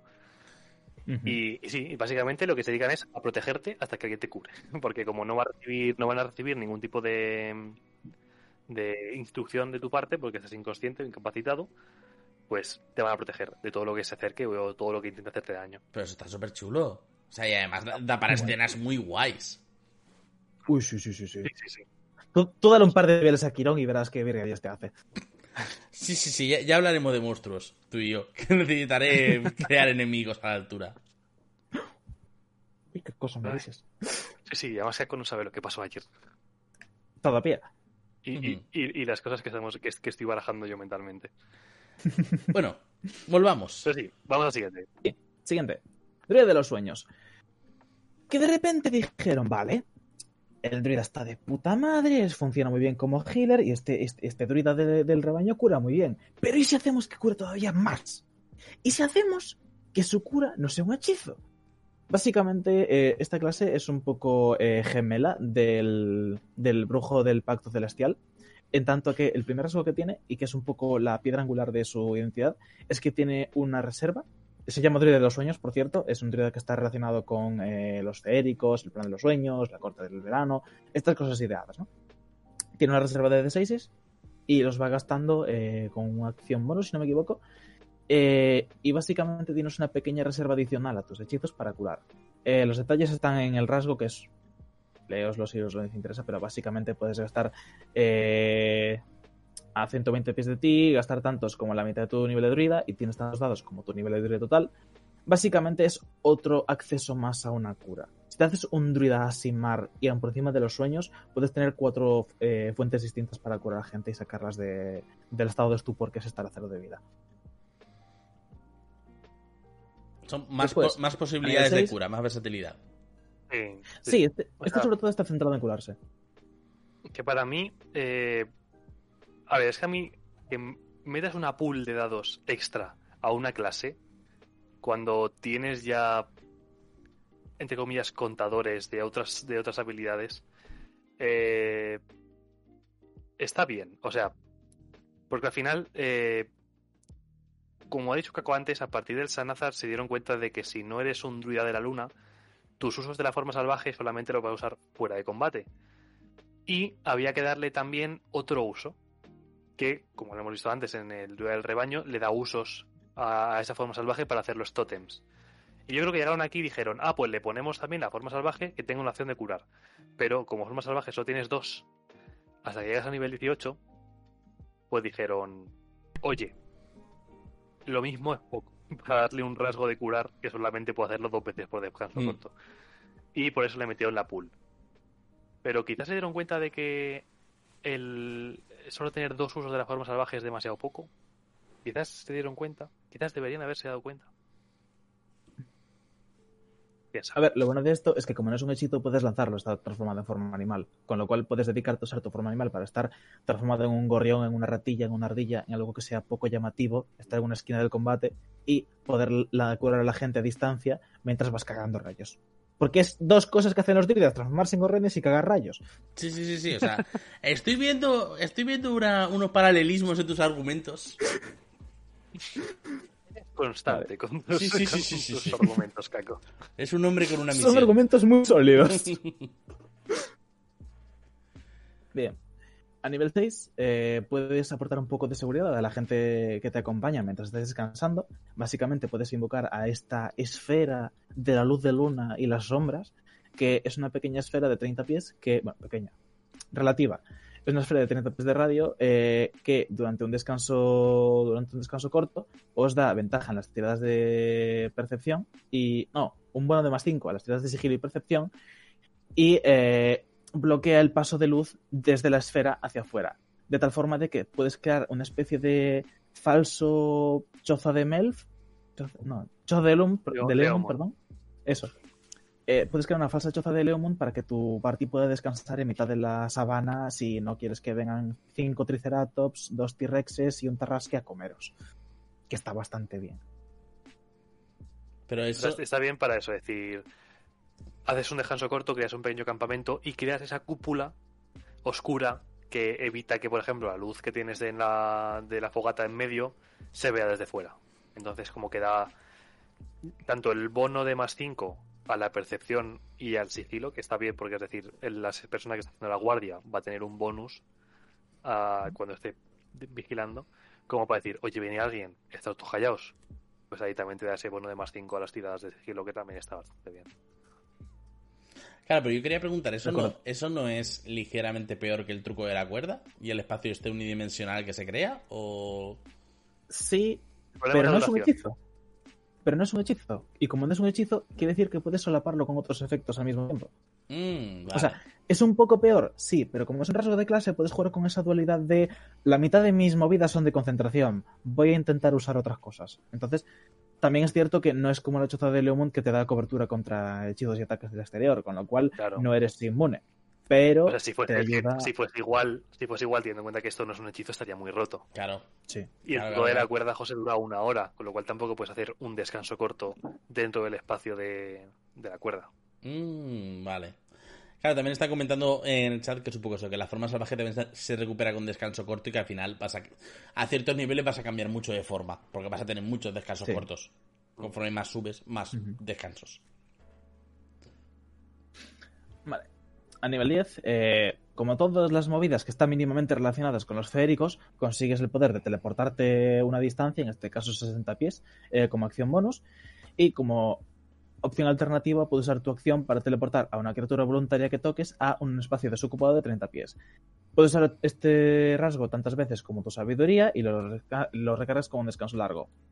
Una vez más, esta subclase está centrada a cogerte ciertos hechizos que ya existen y dártelos en forma de no hechizos para que tú tengas opción a usar tu concentración en otras cosas y que no te esté que no te esté fastidiando si te transformas en una forma salvaje que sea más de utilidad, como una rata y pueda cagar rayos.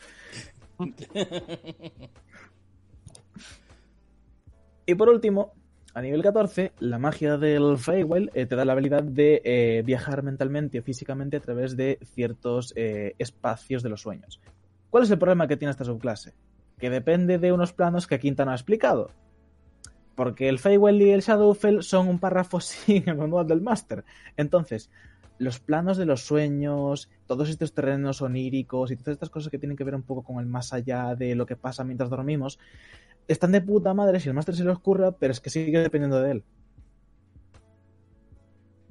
Ah, en cuarta edición, en cuarta edición, en cambio, lo explicaban de puta madre. ¡Eh!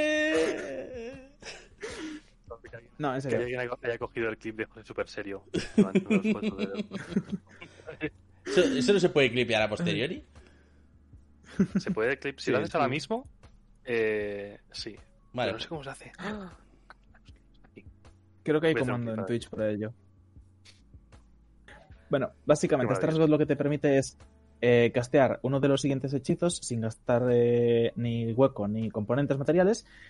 Sueño, siendo tú el mensajero, Scrying o el círculo de teletransporte. ¿Cuál es el problema de esta cosa? Eh, es un rasgo de nivel 14. Si vas a necesitar un rasgo de clase que te dé estos hechizos a nivel 14, es que tu party no tiene el caster que necesita. ¿Puede suplirlo? Puede suplirlo. Pero a lo mejor no debería ser tú el que está haciendo esa función. Igualmente puedes curar, teleportar a Peña y hacer una choza. O sea, es una subclase que viéndolo en retrospectiva se parece mucho a lo que haría el mago estándar de utilidad típico, pero con rasgos de su clase y transformándose en un gorrión que caga relámpagos. Pero el foco de esta subclase está eso, centrado en darte cositas de utilidad que no vas a usar eh, en forma salvaje como hechizos, porque no son hechizos y porque en forma salvaje no puedes castear. A nivel 18 sí, pero a nivel 18 ríete tú de qué campaña llega a nivel 18. Llegaremos a ello. Yo, yo llegaremos a pienso ello. que, yo pienso que esta clase eh, quizá es un poco situacional en el sentido de que te dan unos hechizos muy concretos que puede o no que tengan una relevancia durante la trama o durante la aventura. También es eso, que la mayoría de cosas las pillas un poquitito más tarde de la que la suele pillar el mago o el hechicero o el caster de utilidad que tengas. Con lo cual, dependiendo de en qué contexto estés, llevar esta clase y que haya un mago en la party a lo mejor va a hacer que sientas que todo lo que te hace a ti especial ya lo hace alguien más fácil y más y con menos recursos. Con lo cual, no es una mala subclase, ojo, es una clase subclase muy buena lo que hace. Pero sí que se sigue notando que está complementando otros roles que el druida estándar no puede hacer también. Vale. Y por último, en el Xanatar no hay más, pero sí que hay una un círculo de druida más que está en el Ravnica y llevaron a Tasha, que es el druida de las esporas. Y aquí ya estamos entrando en terrenos chulos. Aquí ya estamos entrando, los tres druidas que nos quedan son los druidas guapos, son los druidas que dicen, vale, tu forma salvaje es una mierda en combate, salvo que seas druida de la luna. Vamos a hacer que hagas movidas loquísimas. Entonces, O sea, yendo es- un poquito este es el apartado de los druidas que fuman, ¿no? O sea, este sí que es el Uy, sí, apartado sí, de sí, los druidas que fuman. Uf, los druidas Aquí que sí que hacen sí. muchas cosas, entre ellas fumar. Dejémoslo ahí. Entonces, el druida de las esporas es el druida que se autodefine en el manual de Ravnica como la nigromancia más verde y el druida más nigromántico al mismo tiempo, algo por el estilo. La- la magia druídica más oscura y más vil. En Ravnica, para los que lo sepáis, está vinculado sobre todo a los Golgari, que son esta facción que trata mucho con los enjambres, la peste, eh, la naturaleza, pero la naturaleza en tanto a la corrupción y la podredumbre, si no me equivoco. Y básicamente es un druida que te permite eh, transformarte en una especie de pseudo colmena de hongos y setas, conseguir un colchón de puntos de vida muy tocho y expandir la, la plaga y la bienvenida de la degradación y de... Cuando en conocimiento del medio te explicaban cómo funcionaban los ecosistemas, te explicaban que estaban los que creaban cosas, los que comían las cosas y los descomponedores. Pues tú eres de esos últimos. Ujú. Sí, sí, eres, eres, eres el druido de las setas. es, un lo poco, es un poco el ese de. ¿Tú sabes de dónde sale el queso? No, pues ahora, ahora te voy a explicar de dónde sale el queso. Dios mío, eres el druida del queso. Ahora quiero hacer las esporas que sea el druida del queso. ¿Me das leche? Un queso. Exacto. ¿Me das más leche? Otro queso. Ay, qué maravilloso. Entonces, Gracias. Gracias por Además- perdón por- Más también. nada, nada. Además, estos druidas también creo que casi todos eh, tienen eh, hechizos ampliados. Con lo cual, además de la gran versatilidad que tienes como de hechizos por ser full caster, también tienes un montón de opciones nuevas que no están en tu lista inicialmente. Sí. En el caso del de las esporas, cosas chulas que te dan. Eh, ceguera y sordera, eh, reposo gentil, animar a los muertos, cloud kill, contagion, porque no sé, la plaga y la peste negra estuvieron ahí y también era un fenómeno natural. Es natural que la gente se muera si le metes la peste negra. No es tanto que fuera un fenómeno natural, sino que lo propagaban las ratas. De ahí viene un poco el punto ese druídico. Las ratas tirando, tirando relámpagos y a la vez tirando enfermedades. Yo lo veo Efectivamente, efectivamente. Puestos a cagar. Entonces, aparte de tener esos hechizos que tienes adicionalmente, a nivel 2, 3, 5, 7 y 9, tienes a las esporas, que te permite gastar eh, tu forma salvaje para tener un colchón de puntos de vida, y hacer daño de veneno eh, cuando alguien entra en un radio. Eh, entidad simbiótica, que te permite agitar ese, ese aura que tienes en simbiosis con ti mismo para que haga todavía un poquito más de daño. O sea, tienes una aura que es estática, pasiva, que está ahí siempre, y después puedes agitarla para conseguir esos puntos de vida, hacer mucho daño de veneno. Tiene un problema esta subclase. Hace daño de veneno. A partir de cierto nivel, daño de veneno, todo el mundo es inmune a él. Pero sigue estando chulo temáticamente. Sí. Puedes agitar esta colmena de micelio y de esporas que vive en ti para hacer un montón de daño. A nivel 6, infestación fúngica. ¿Sabéis estas imágenes horribles de un hongo? Es una setita que coge a pequeños eh, bichos y los parasita y los mueve como si fuese... No recuerdo qué nombre tiene. Tú eres esa seta ahora. Tú puedes coger cadáveres que hayan muerto y resucitarlos como zombies. Pero como zombies bonitos que tienen setas y cagan relámpagos. Sí, sí. Básicamente es en plan de. Este señor se acaba de morir, no pasa nada. Tus esporas van dentro, afectan, en plan, agarran su sistema nervioso y ahora lo controlas todo a su- a, a voluntad, básicamente. Sí, o sea, Pero eh, no es un no muerto. Es, es un señor infectado, pero sí que cali su cuerpo sí, que caliente. es- no es un no muerto, tal y como le llaman en el Doom, es un minus vivo. O sea, es un poco en plan de. Tiene, tiene una tarita. Mola porque es un poco en plan de. eh, eh, antes era un poco en plan de. ¿Tú sabes de dónde viene el queso? No, pues te lo voy a explicar. Ahora es un poco en plan de. ¿Tú sabes de dónde viene el Last of Us? No, pues te lo voy a explicar. Sí, es un poco de ese rollo, de hecho. El de coger esa, ese típico tropo de el virus que crea los zombies. Tú eres el virus. Después, Vale. a nivel 10. Mientras tengas activo el zombie, puedes coger tu halo de esporas y echarlo para allá. Por si no llegabas, porque 30 pies de rango no son suficientes, pues lo echas más para allá. Y cuando alguien entre, pues le envenenas y le metes más daño de veneno. Aunque es cierto que a nivel 10 ya es complicado que el daño de veneno sea útil, pero hey, es daño que está ahí. Y para pegarle a lobos, si aún te pegas con lobos, es útil. Y a nivel 14, las esporas que viven en tu cuerpo hacen que seas imposible de cegar, ensordecer, asustar o envenenar. Y cualquier golpe crítico que hagan contra ti pasa a ser un golpe normal, salvo que estés incapacitado. Hostia. O sea, es un poco Naruto. Yo tengo un druida en mi party que se hizo dos niveles de monje y se cogió esta su clase de druida y hace Niscalopoeira.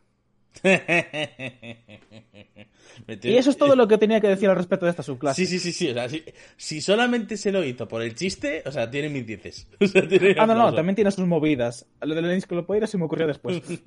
Porque es como, ¿tú qué estilo de combate estás usando como artes marciales? Ah, no sé, yo pego patadas y tal. Haces capoeira. Niscalopoeira. Dios mío. Es, es, es, es- es malísimo, pero es bellísimo. O sea, todo bien, todo bien, todo bien. Para mí, para mí esa subclase es eh, a nivel de narrativa bellísima y tiene muchísimo potencial. A nivel mecánico me falla. Me resulta en ocasiones situacional y en otras ocasiones menos potente que el resto de las subclases de druida. Fíjate que yo creo que es una subclase que pegaría muy bien más para un enemigo que para un personaje. Pero lo puedes tener Sí. como un personaje y lo puedes justificar súper bien con un trasfondo relativamente sencillo que estés más relacionado pues con el mundo de las setas y las esporas y un poco eso. Pero mi problema viene con el tema de los zombies, de levantarlos, tiene que ser un enemigo que haya muerto en el turno anterior o algo por el estilo. Y Mm. si, si está luchando contra gente con minions, vale, guay. Pero el stat block que usas es el del zombie, normal, de serie, de libro.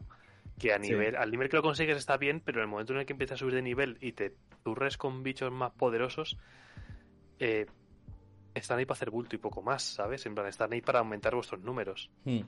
Eh, me corrigen por el pinganillo que me he tirado un triple, que no era daño necrótico, que era daño de veneno. O sea, al revés, que no era daño de veneno, que era necrótico. Eh, pero igualmente sí que es cierto que es un daño que a ciertos niveles eh, empieza a ser bastante resistido. No es el daño de veneno al que la gente es inmune, pero el necrótico está bastante mejor. Es, menos común, pero hay ciertas categorías de enemigos que van a tener bastantes de ellos la resistencia necrótica, pero es menos resistivo que, Mm. que el, que el veneno, que todo el mundo a partir de nivel 10 no vas a encontrar con nadie que no tenga una resistencia a veneno. Claro, es que por eso decía Sí. yo que lo planteaba más para los enemigos o para a lo mejor para un final boss, pero de una campañita que sea de un nivel más o menos medio bajo, que pueda que el daño de veneno pueda pe- realmente penalizar a tus a, a la party, vaya. Mm. Habría, habría que ver, o sea, yo debería hacer un ejercicio de testear a este señor a niveles muy altos a ver cómo funciona. Porque no estoy yo convencido del todo con esta clase a nivel mecánico. La subclase, no clase. Vale, os quiero preguntar, ¿nos queda algo más o nos vamos ya directamente a crear el personaje? Más que nada porque son las 9 menos Pues 10. nos quedan dos subclases. O sea que lo mismo El nos personaje- quedamos en este programa solo haciendo el druida. Sí, sí, porque al final eh, se nos va a ir mucho más y Y así Kako puede cumplir su cometido, que es hacer a Eris, pero le podemos dar un programa especial donde además haga Rafiki, que se, se le ha ocurrido antes y era un poco como, oh, ¿por qué no he hecho esto? Puedo hacer, puedo esforzarme en hacerlo. De hecho, tenemos. No hace falta que hasta Rafiki porque tenemos por ahí otro, otro personaje que nos pidieron hacer, así que quizás oh. el próximo programa que estemos los tres sea eh, los hermanos Ulrich de. ¿Pero esos te cuadran como druida o dedicamos un programa a hacer personajes? ah, no, no, no, no. Yo decía recopilación de lo que ah. nos han mandado a hacer y todavía no hemos hecho. Vale, a ver, podemos plantearlo un poco de esa manera. Es un buen momento para recordar a la gente que puede gastar su. Aparte de su Amazon Prime, eh, puede gastar sus de 20 dolarines, que tenéis el botón ahí debajo, para enviarnos cosas, eh, mensajes destacados por el chat, cambiar emojis, sugerir builds de personajes que en algún momento haremos porque se hacen complicadas. No esperéis milagros. Sí. Pero hacemos lo que podemos. A veces nos comemos demasiado el coco, sí. Pero nos comprometemos al próximo día con ventaja, si no justo el de la semana que viene al siguiente, traer las subclases que nos han pedido hacer. Exacto, pero, pero a lo mejor lo que estaría guapo es que hagáis peticiones usando los puntos y para el próximo programa, en vez de hacerlas en directo, venimos con ellas ya hechas y las explicamos. Uy, sí, sí, sí. Claro, y las explicamos, sí, sí, correcto. Sí, que si tenéis si tenéis de 20 dólares, usadlos ahora.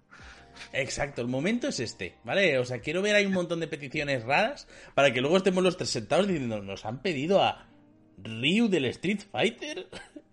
¿Cómo se hace esto? ¿Papá Noel? Papá Noel. A ver. Sí, no, no, no. Tú te ríes, pero si he visto a alguien usando D&D para fabricar a Mr. Game Watch del puto Smash, ¿en serio? Yo puedo hacer a Papá Noel en... Sí, sí, sí, sí, sí. Si eso puede hacerse, yo puedo hacer esto. Me parece Para que nos ponga alguien Steve de Minecraft. Oh, Lo hago. No, a lo mejor podría. Eh, eh, en plan ya desvarío total final. A lo mejor podríamos hacer al chalao este que ha salido en lo del asalto al Capitolio con los cuernos. Oh, el señor. Aro. Un bárbaro. Se, puede, se puede hablar. Claro, claro, claro, claro. O sea, al final un poco la movida es eh, traer clases raras, saber qué, qué, movidas nos vais a pedir y oye. Combinaciones extrañas. Exacto, exacto, exacto. Vale, pues si queréis saltamos al, último grupo de subclases. Nos quedan dos subclases por ver del druida, que son las subclases del Tasa. Así que vienen frescas, recién salidas del horno, aunque sí que es cierto que las hemos visto en una cercana, al menos eh, una de ellas. Eh, la otra no estoy tan seguro. Pero eh, vamos a empezar. Tenemos dos subclases en el Tasa para el druida. Voy a empezar por el círculo de las estrellas. ¿Por qué? Porque no he trabajado absolutamente nada con esa subclase. Cuando me la he leído me he quedado pensando, esto es eh, la aleatoriedad hecha clase. Y ahora veremos.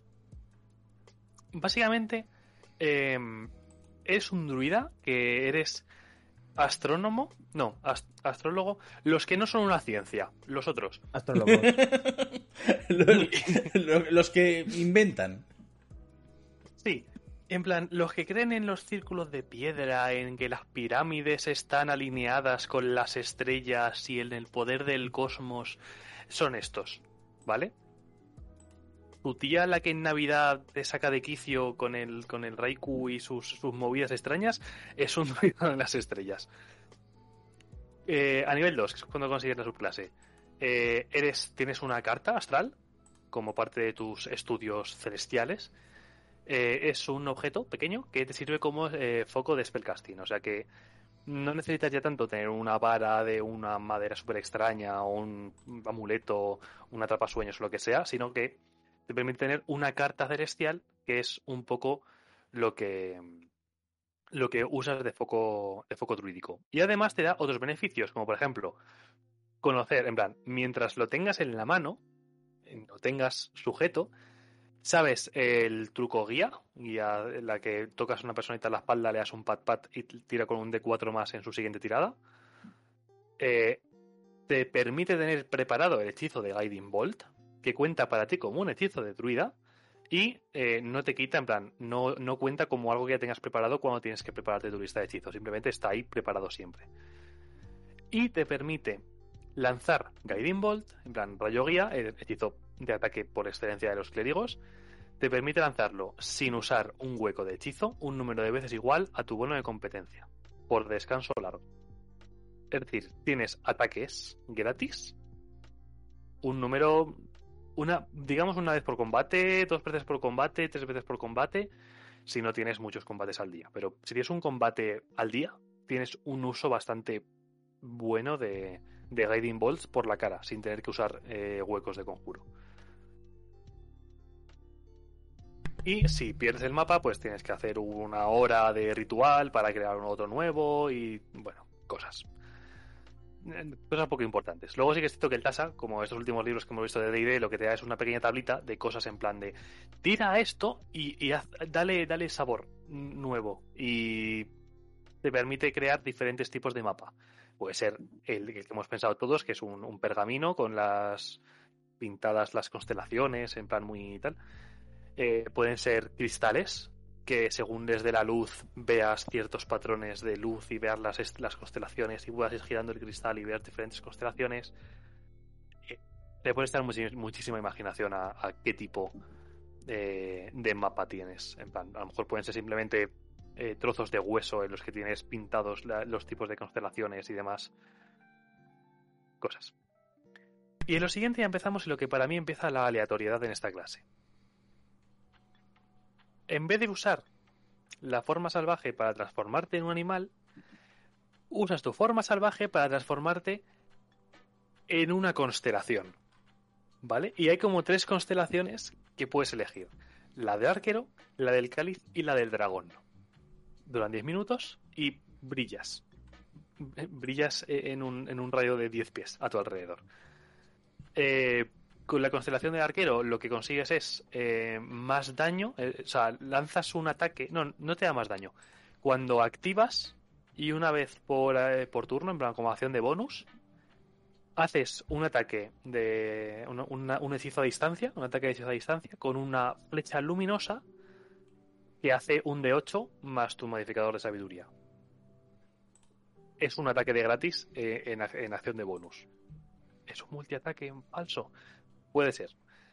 Eh, luego, eh, en la constelación del cáliz, que básicamente sirve para curarte a ti o a otra criatura, que es un D8 más tu modificador de, sabiduría. Y luego la, la constelación del dragón, que es que cuando tengas que hacer una tirada de inteligencia o de sabiduría o una tirada de salvación para mantener la concentración en un hechizo, si sacas menos de un 9 en el de 20, lo tratas como un 10. Es decir, no puedes tirar por debajo de 10 durante ese tiempo, creo que dura 10 minutos, pues 10 minutos. Mientras tú brillas, no puedes sacar menos de un 10 en tiradas de inteligencia, sabiduría o en tiradas de concentración. Para mí la sensación es patiburrillo de cosas. En plan, tenían muchas ideas y no sabían cómo meterlas en una clase y han dicho, Buah, pues y debería usar su forma para tirar una flecha así en modo multiataque. No, pero mm, podría curar con su forma salvaje. No, y podría tener esto, pues todo en uno. ¿Y con qué? Pues no sé, con las constelaciones del cielo. Exacto. De aquí se desvela que no solamente son los druidas los que fuman muchas veces, también Sí. los, los creadores. Sí que es cierto que las dos primeras sí que me casan bastante con las estrellas y con el druida. La tercera me sobra, o no me sobra, pero mm, para un dragón eso. eh, Eso no suena a dragón. Es un poco lo que está comentando en el chat, Astur. Que yo esa clase me gusta pensar en ella como una Sailor Scout, pero en vez de ponerse un uniforme de marinera al transformarse, te Sí, quedas en el sí, momento es de es parpadear eso. con estrellas y colorines ahí. Pero, oh, Es que el es eso. poder. Cuando esto salió en Brillas. UA, una de las cosas que salió es que esto sirve para hacerte builds de personajes de Dragon Ball. Porque la del arquero es básicamente lanzar Kames. Mm. Sí. Es, es, es el de el de Street Fighter, José. Ya tenemos como- ya tenemos a Ryu y es un druida. A ver, en realidad es, es un nivel 2, es un dipeo, es un dipeo de dos niveles de druida nada más, o sea, tampoco Y te puedes transformar en mono, con lo cual sigue siendo parte de. Ay, es maravilloso. Y luego, a nivel 6, más aleatoriedad. Y además totalmente aleatorio. Porque te dice que usas tu, tu mapa celestial para, para adivinar el, futuro del cosmos. Eh, por descanso largo puedes usar el mapa para consultar eh, presagios. Y tiras un dado. Y ganas hasta el siguiente descanso largo, ¿vale? Durante un día, esto normal. Ganas acceso a cosas dependiendo si ha salido un número par o un número impar en el dado. Puedes tirar un de 6, puedes tirar un de 20, puedes tirar lo que te dé la gana. Lo importante es que salga par o impar. O sea, puedes tirar una moneda de cerca de la cruz. Si sale. Eh, sale par, cualquier criatura que puedas ver a 30 pies de ti que esté a punto de hacer una tirada de ataque, una tirada de salvación o un check de habilidad, usas tu reacción para darle un D6 y añadírselo al número total. Si sale impar, cualquier criatura que puedas ver que vaya a hacer un ataque, una tirada de salvación o una tirada de habilidad, usar tu reacción para quitarle un D6 del número total que use. Y puedes usar esto un número de veces igual a tu, a tu uno de competencia. Consiguiéndolos por descanso largo eh, de nuevo. Es decir, básicamente es, hoy me he levantado con ganas de ayudar a mis amigos o hoy me he levantado con ganas de joder a mis enemigos. Yo me lo imagino Pero- como el típico, el druida medio del combate, en plan, vale, tú vas a pegar un espadazo. Para eso no es. Eso lo tienes que hacer en la mañana, en plan, en la mañana que te levantas por la mañana, antes de, antes de que salga el sol, tú miras las estrellas y dices, uy, hoy para los Capricornios no es un buen día. Y te empiezas a, a- a tirar, a tirar mierda con cualquier que venga, que venga contra ti. Will de personaje, Iker Jiménez. Claro, me, lo estoy, me lo estoy imaginando en plan mirando las estrellas en plan de. Estoy poniendo una mala hostia y no sé muy bien por qué. o sea, el influjo de los hados. No sé, pero me, me está entrando una mala virgen. Uy, uy, uy, uy. Está Capricornio en conjunción con, con Saturno hoy. Hoy no es mi día. Hoy, hoy, no, me, hoy no me habléis mucho me, que voy de mala hostia. me está tocando los cojones Capricornio y buena mañana. Eh, Más cosas, a nivel 10, eh, consigues mejorar tu forma eh, estelar, esa, esa que, que empiezas a brillar y te salen puntitos por el cuerpo haciendo una constelación. Y en vez de un de 8, tiras dos de 8, tanto para el ataque como para el de curar. Y para el del dragón, eh, de repente tienes una velocidad de 20 pies volando y puedes levitar sin tener que gastar. eh, ahora vuelas. Ahora vuelas y haces las tiradas que no puedas sacar menos de un, menos de un 10. It just works. Sí. Eh, y de- al principio de tus turnos, cuando estás en, tu forma celestial, puedes cambiar la forma celestial. Es decir, ya no se queda fija eh, durante la duración de esa forma celestial, sino que la puedes cambiar al principio de tus turnos. Esto está bastante bien. Porque hay turnos en los que puedas decidir que quieres atacar o turnos en los que quieras decidir que quieres curar. Y lo haces eh, de manera automática. No es una acción ni una acción de bonus, nada. Es una acción gratuita en la que simplemente cambias la constelación que tienes en, en, en tatuada en el pecho. Y a nivel 14, mientras estás en esa forma estelar, te conviertes en una cosa re- relativamente incorpórea. Es decir, ahora eres todavía más una constelación y ganas resistencia a, los daños físicos. Es decir, eh, contundente, eh, punzante y cortante. Y eres eh, resistente, que no inmune. Que a nivel 14, quizás no hubiese sido mala idea haber dicho inmune. Porque a nivel 14, sinceramente, resistente a ese tipo de daños tampoco lo veo tan potente. Porque ya te Es vas a enfrentar creo- contra bichos que, a ver, sí que es cierto que no, o sea, si son mágicos también cuenta la resistencia. Pero hmm, yo quizás A ver, hubiese es que puesto existe- inmune a este tipo de daños no mágicos.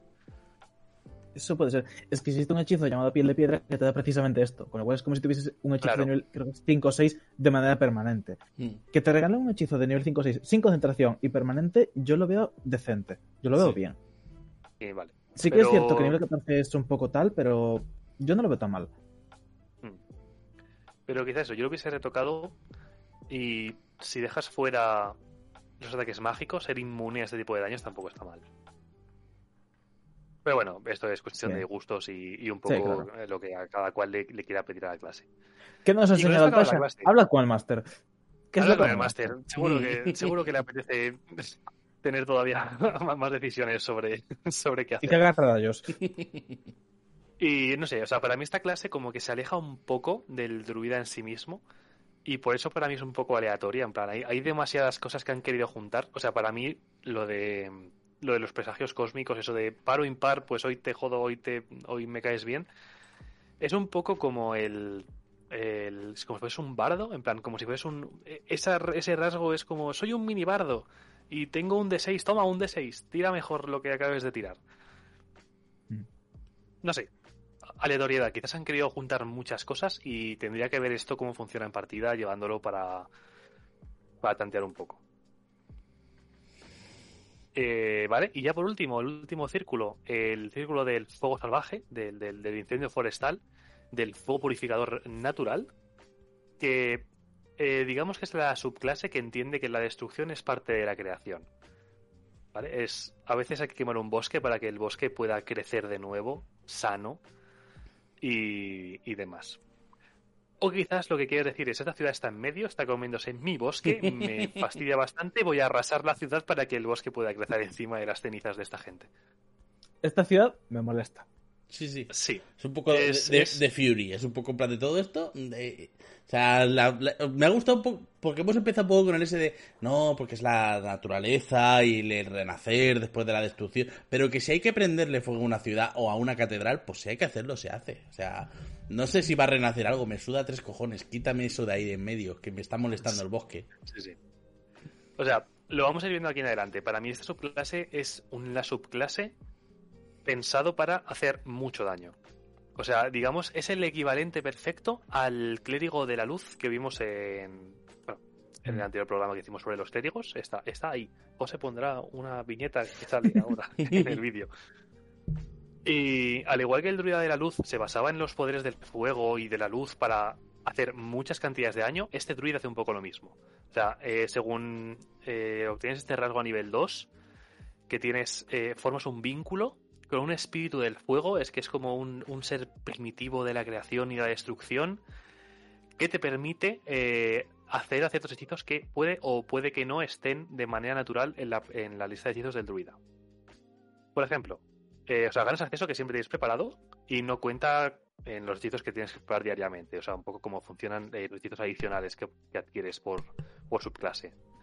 Manos ardientes, curar heridas, eh, esfera flamígera, rayo de fuego, en plan el Scorching Ray este de, de- de nivel 2. Mm.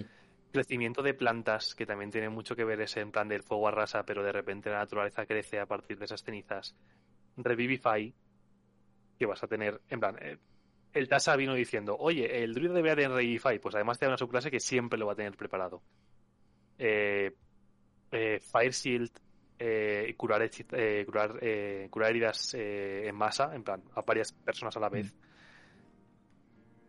Esa, play- esa, esa- esa lista de hechizos está muy pensada tanto para hacer mucha cantidad de daño, con los hechizos de daño de fuego que hay, son bastante potentes, como para curar y revivir. Con lo cual creo que presenta muy bien la dualidad que intenta representar la, la subclase.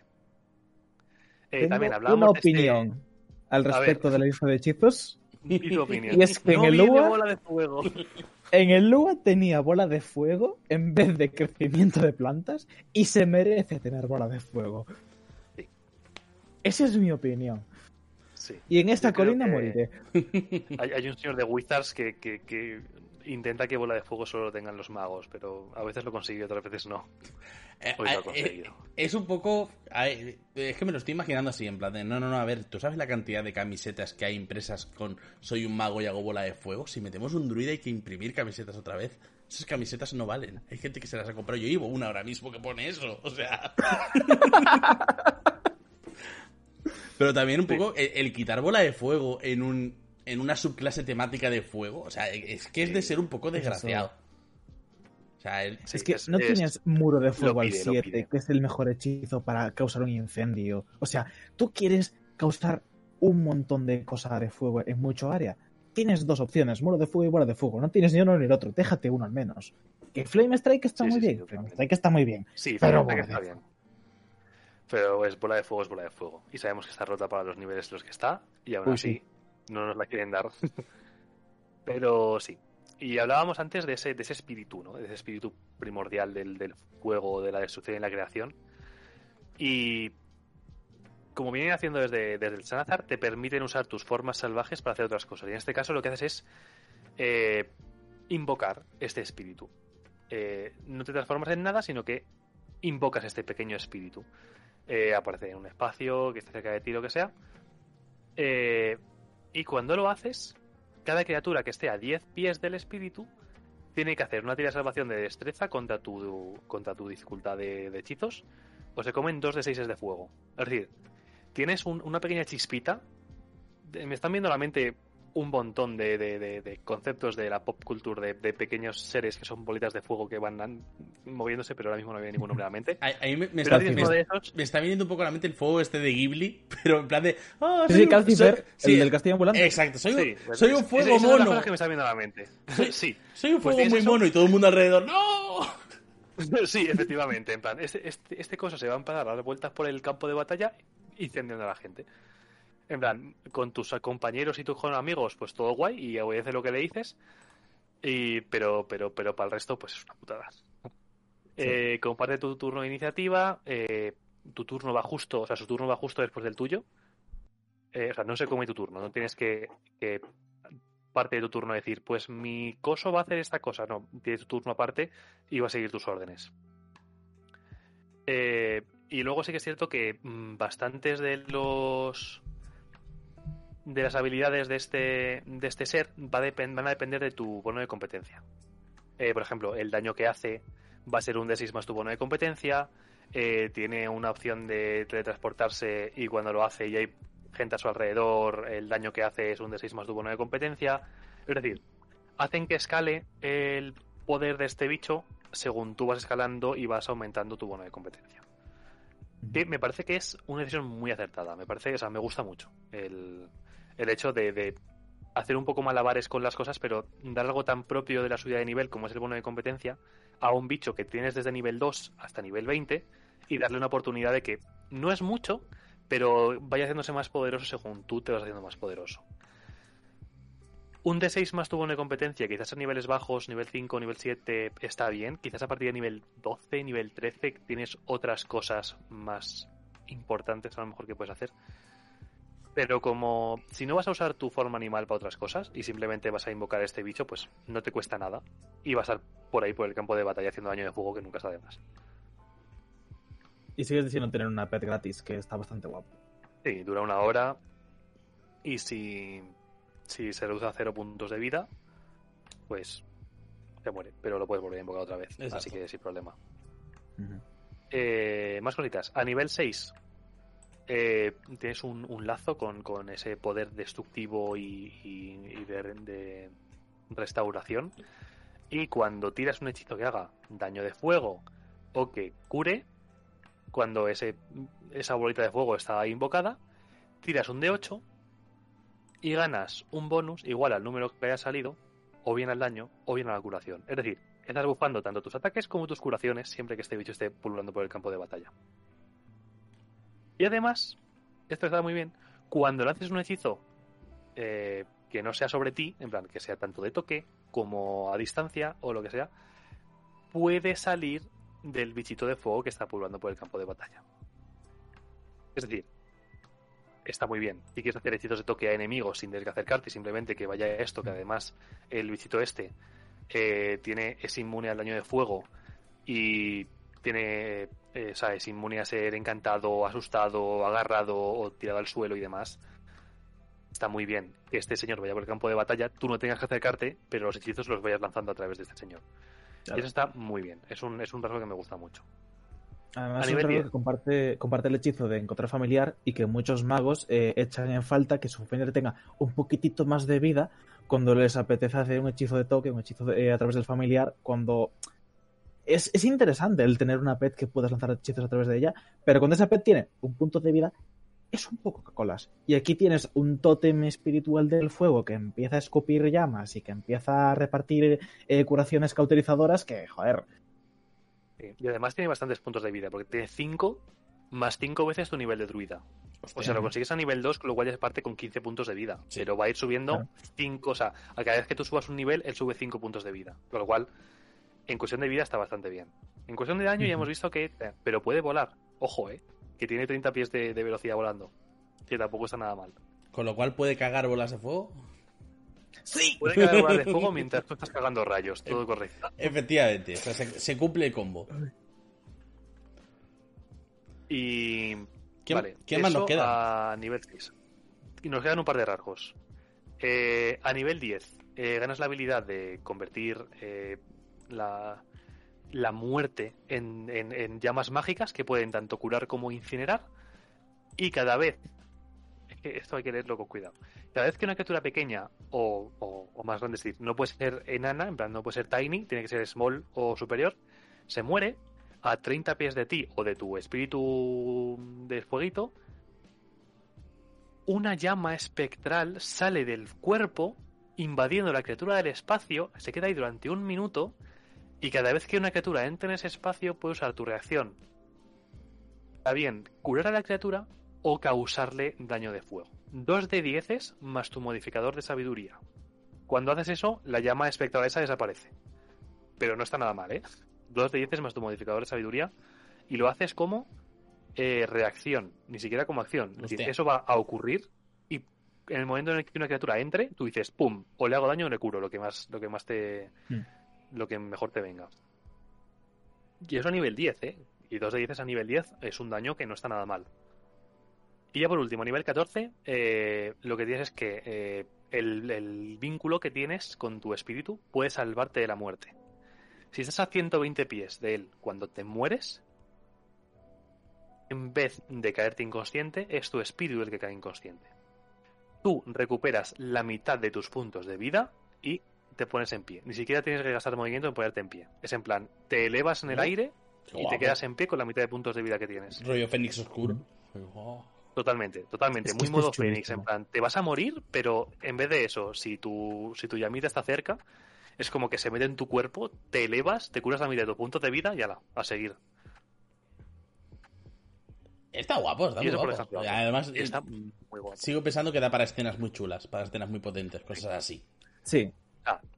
Para mí este, este druida es un, un S tier. O sea, es, es, es poderoso, es potente. Quizás está un poco desbalanceado, puede ser que esté desbalanceado hacia la parte de que está un poco roto, pero me parece que mola mucho. O sea, me parece que mola mucho todo. Sí. Tanto lo que, lo que obtienes a la hora de curar, en plan, obtienes bonos a curar y también obtienes bonos a hacer daño de fuego. Eh, tienes una cipita que va a ser tu compañero en plan. Yo sinceramente soy tu máster y digo, mira, en combate va a durar lo que dure, pero si la quieres tener por ahí fuera mientras vais de aventuras y demás, pues yo qué sé, en plan, llevas, llevas una, una lamparita, pero en vez de lamparita, en vez de llevar una vela, pues simplemente es donde vive tu llamita y la metes dentro y vas dando luz a. No sé, en plan, es que le puedes dar. Sí. puedes exprimir un montón. Chulo. O sea, es eh, este druida cuando salió en el Lua causó muchísimo revuelo porque además era de los primeros precedentes que empezó a ver de vamos a hacer que el druida pueda hacer otras cosas con la forma salvaje y era tan rompedor en sus conceptos que la gente se quejaba un montón. Por eso no tiene bola de fuego. Pero a nivel temático, a nivel mecánico, a nivel de potencial narrativo y a nivel de la cantidad de cosas chulísimas que puedes hacer con él, de diseños de personaje y de conceptos que puedes llevar a jugar, es la hostia. Y revive Peña. Sí, sí. Y caga rayos. Y, y que haga bolas de fuego. Exacto. No de, las, no de las tochas, pero de las otras sí. De las, de la bola abrasadora o como se quiera llamar. Mm.